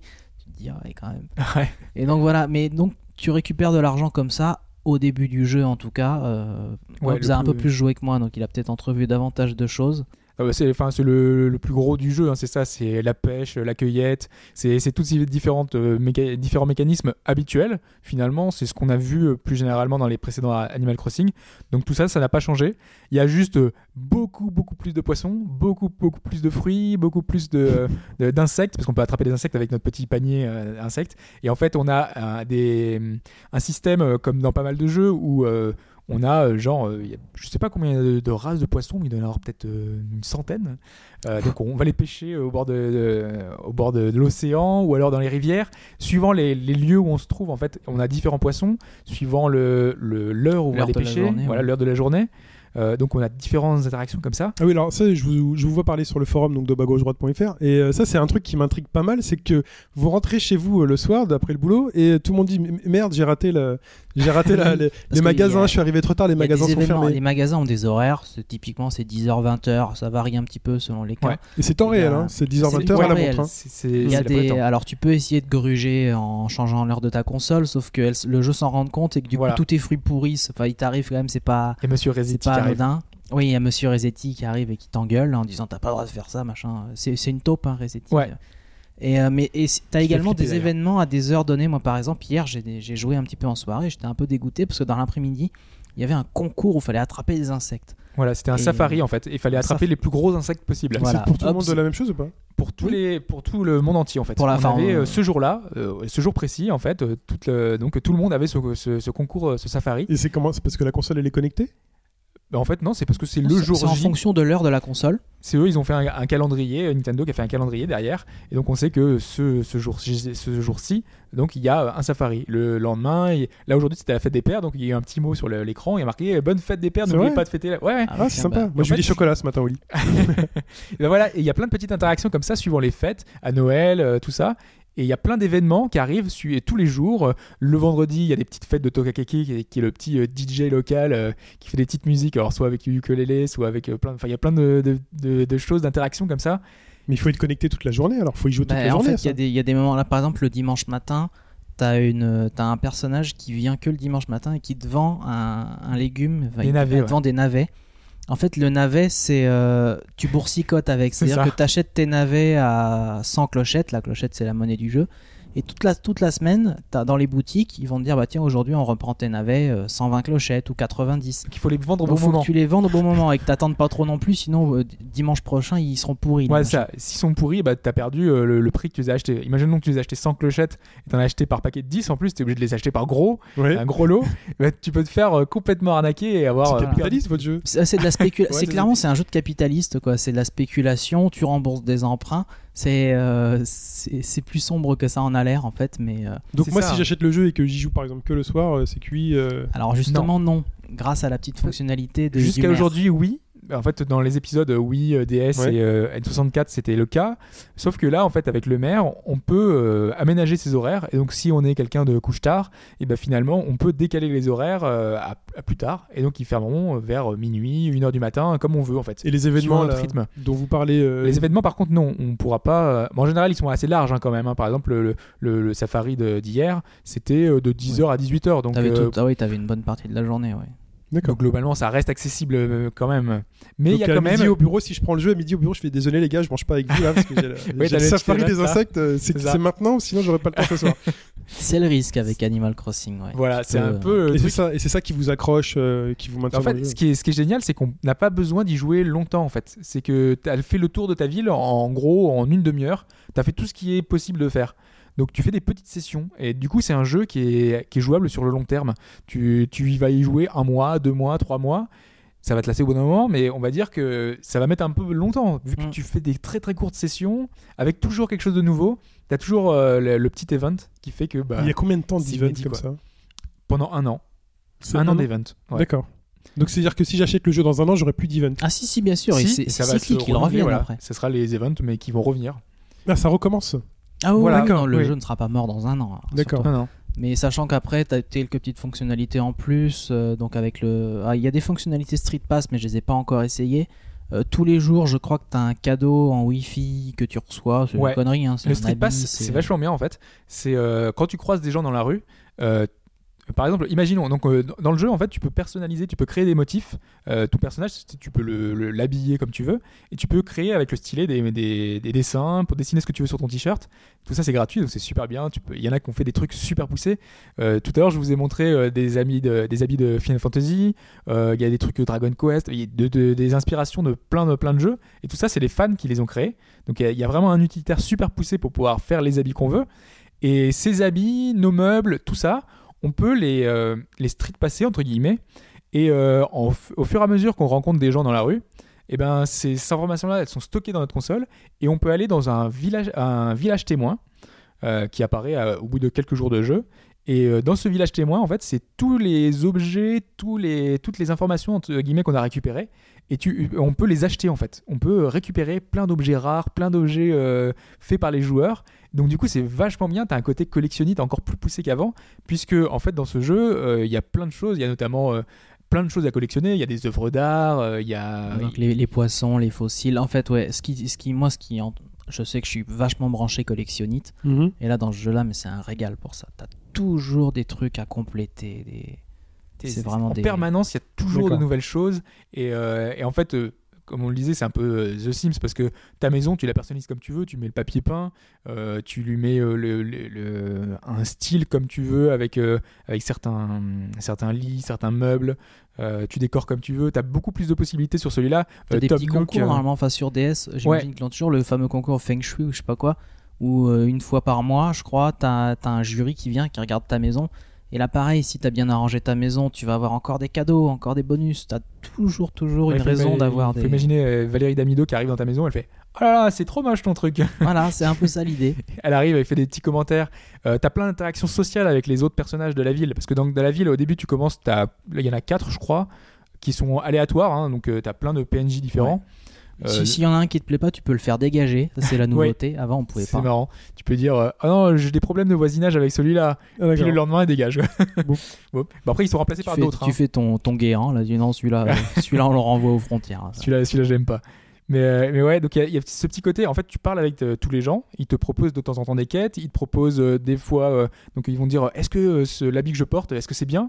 Et du coup, tu as un espèce de degré d'affinité avec eux. euh, ils t'offrent plein de, plein de choses. Et, tout ça, euh, c'est pendant la demi-heure dont tu me parlais euh, quotidienne? donc, en gros, tu vas voir le, tu fais le tour de ton village, tu vas voir tout le monde, tu vas pêcher les poissons, tu vas accueillir les, les fruits, euh, tu vas essayer de, de récupérer les De fossiles. creuser, ouais, t'as des Voilà. Tu peux quand même jouer deux heures d'a- d'affilée? Bien sûr. Tu peux, ouais. tu, tu fais quoi Mais pendant tu ces risques deux de, heures bah, là, tu, deux heures, tu risques de tourner un petit peu en rond. Moi, c'est ce que j'ai fait en fait le premier jour parce que je me suis dit, enfin là, on moi je l'ai depuis 4 jours, enfin 3 jours. Euh, donc du coup, bah, je me suis dit pour y jouer, pour essayer de bien euh, connaître, voir les mécaniques, les nouveautés. Euh, j'ai essayé d'y jouer beaucoup, j'ai joué peut-être 6 heures. Donc du coup, Ouais. j'ai- j'ai récupéré jusqu'à 100, 100, euh, 110 000 clochettes.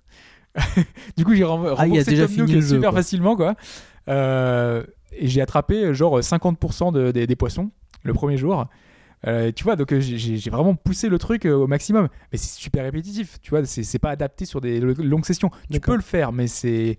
Voilà, tu, tu fais toujours les mêmes mécanismes, Ouais, tu vas pas prévu pêcher, pour tu vas faire un truc. Voilà, c'est pas prévu pour ça. Vraiment, le truc, c'est. C'est un jeu auquel tu joues tous les jours pendant un an. Voilà, C'est avec ça, des petits ça des petits trucs. euh, Ils ont prévu justement au bout d'un an, alors si vous êtes toujours accroché au jeu, de rajouter comme ça des events via online ou des choses comme ça? je pense. Ouais, euh, Il me semble qu'ils en avaient il y parlé. a plein de petites choses en Direct. plus. Là, il y a le online qui arrive, donc euh, forcément, il y a plein de petites choses. Il y a le fait aussi qu'on puisse visiter les villes des, des gens. Euh, donc là, euh, hier, par exemple, il y a Pipo qui est passé dans ma ville. Euh, Mhm. il a fait un petit tour, on est allé pêcher ensemble. On a, il, allait voir, il allait voir euh, voilà, différentes choses dans mon village. Euh, on aurait pu aller se balader dans le musée. On peut aller dans une autre île, donc faire du bateau, arriver jusqu'à notre île. Ça, c'est partie des Vous nouveautés. avez fait du camping ensemble ou pas? Non, il est resté très peu de temps. on n'est pas dans un Brokeback Mountain. Je la question. Euh, bah, Quoique, on peut faire. Il y a pas mal de choses qui sont. Ouais, bah, interactions entre les personnages qui sont assez poussées. Mais c'est pas très non plus. voilà. C'est du Nintendo, hein, c'est très euh, grand public. euh, Donc, euh, on reste dans quelque chose de très. euh, Très Ouais, superficiel. l'argent c'est moins vulgaire. Bah oui, mais tu vois, il y a quand même un, un second, euh, un second degré, un, un second degré de lecture dans le jeu qui fait que c'est pas qu'un jeu pour les gamins, quoi. C'est vrai que c'est très enfantin, mais euh, ça plaît à tout le monde. C'est euh, En fait, donc c'est typiquement, en plus, quand- tel que vous le décrivez, en fait, c'est le jeu en plus à avoir finalement en démat. Ah dans la oui, mais console. Clairement, moi d'ailleurs, c'est mon cas. adapté. Ouais. Parce que, euh, en gros, si c'est Tu une l'as demi-heure tout le temps par sur toi, il voilà. faut toujours l'avoir sur soi. ça, quoi. tu l'as en complément d'autres choses. Ouais, c'est, ça me paraît plutôt pas mal euh, en faisant comme ça. D'accord, très bien. D'autres choses à dire sur Animal Crossing? Alors juste des petits trucs, euh, la Ouais. 3D par exemple, très gadget. On avait parlé de Fire Ouais. Emblem, de, de jeux qui, de qui plus apportent en des plus trucs sur euh, cette console. super de toute intéressants. façon. Mais là, euh, Fire Emblem, enfin pas Fire Emblem, justement, euh, Animal Crossing, c'est pas grand chose.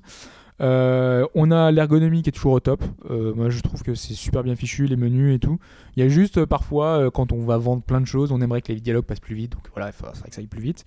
Euh, on a le fait qu'ils ont amélioré la personnalisation. Des fois, on a les chaussures, les chaussettes. Donc du coup, on est des personnages qui sont encore plus poussés. Alors qu'avant, on avait en gros juste le haut euh, du personnage et son chapeau.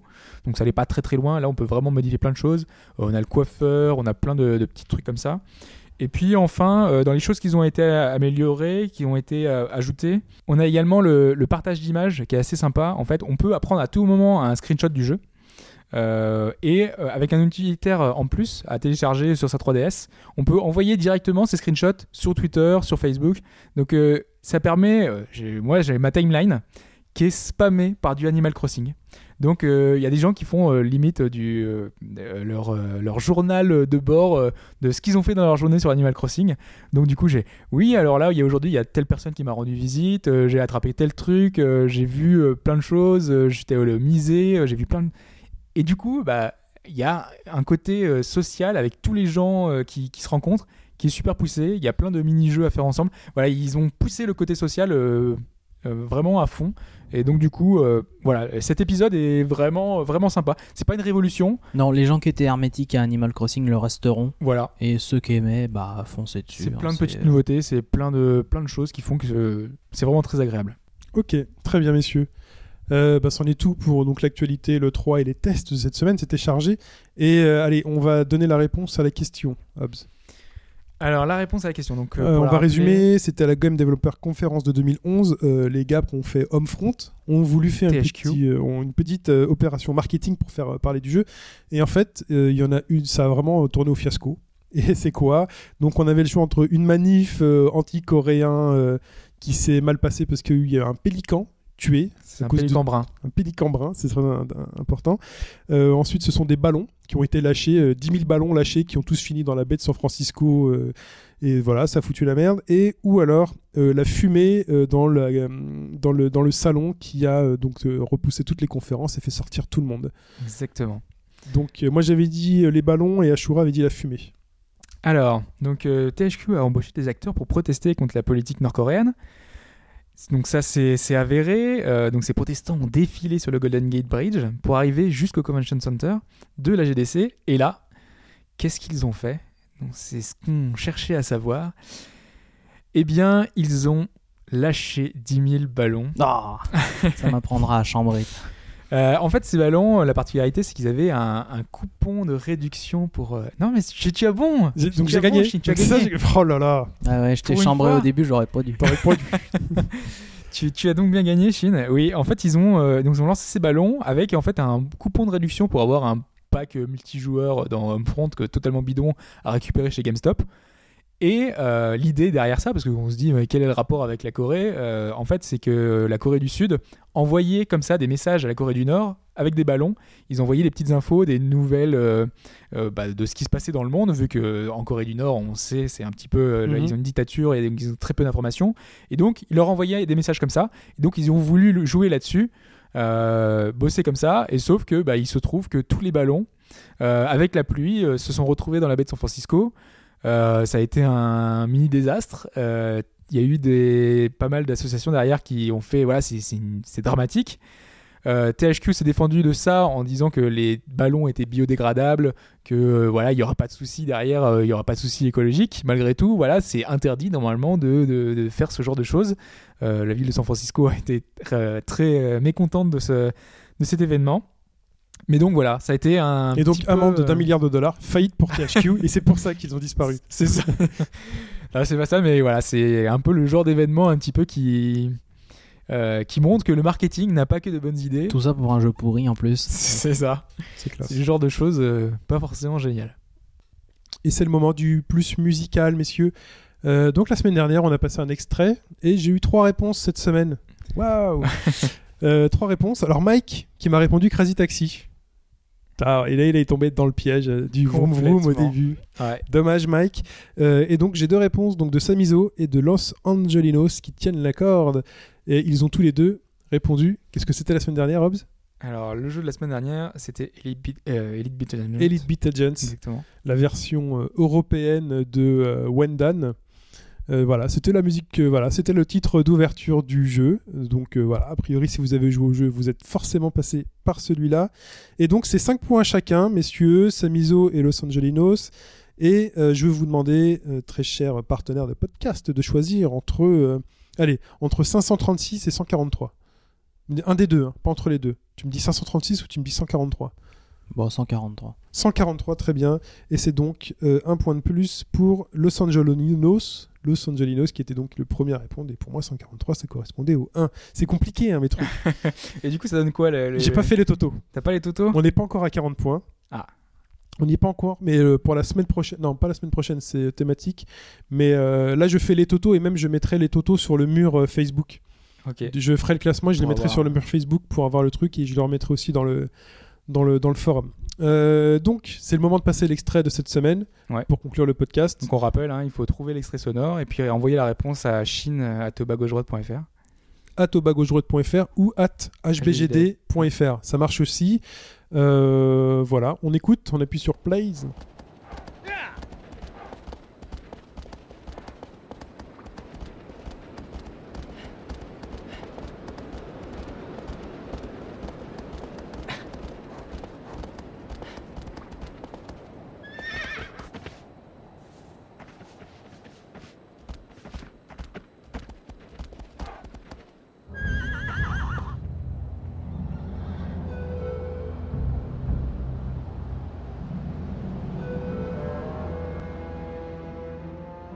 Voilà, c'est à vous de jouer.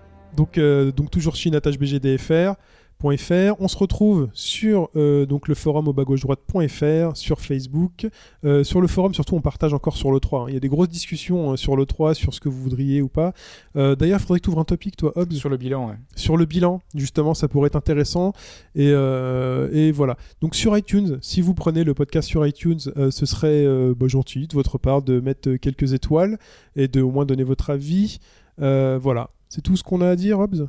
Ouais, on se retrouve euh, la semaine prochaine pour un podcast thématique, hein, finalement. Voilà. Et on utilise toujours le Twitter, attachbgdfr, sur lesquels quelques news fusent en attendant le site. Euh, voilà. Ashura, à bientôt. À la semaine prochaine. Hobbs, salut. Ouais, ciao. Très chers auditeurs, au revoir.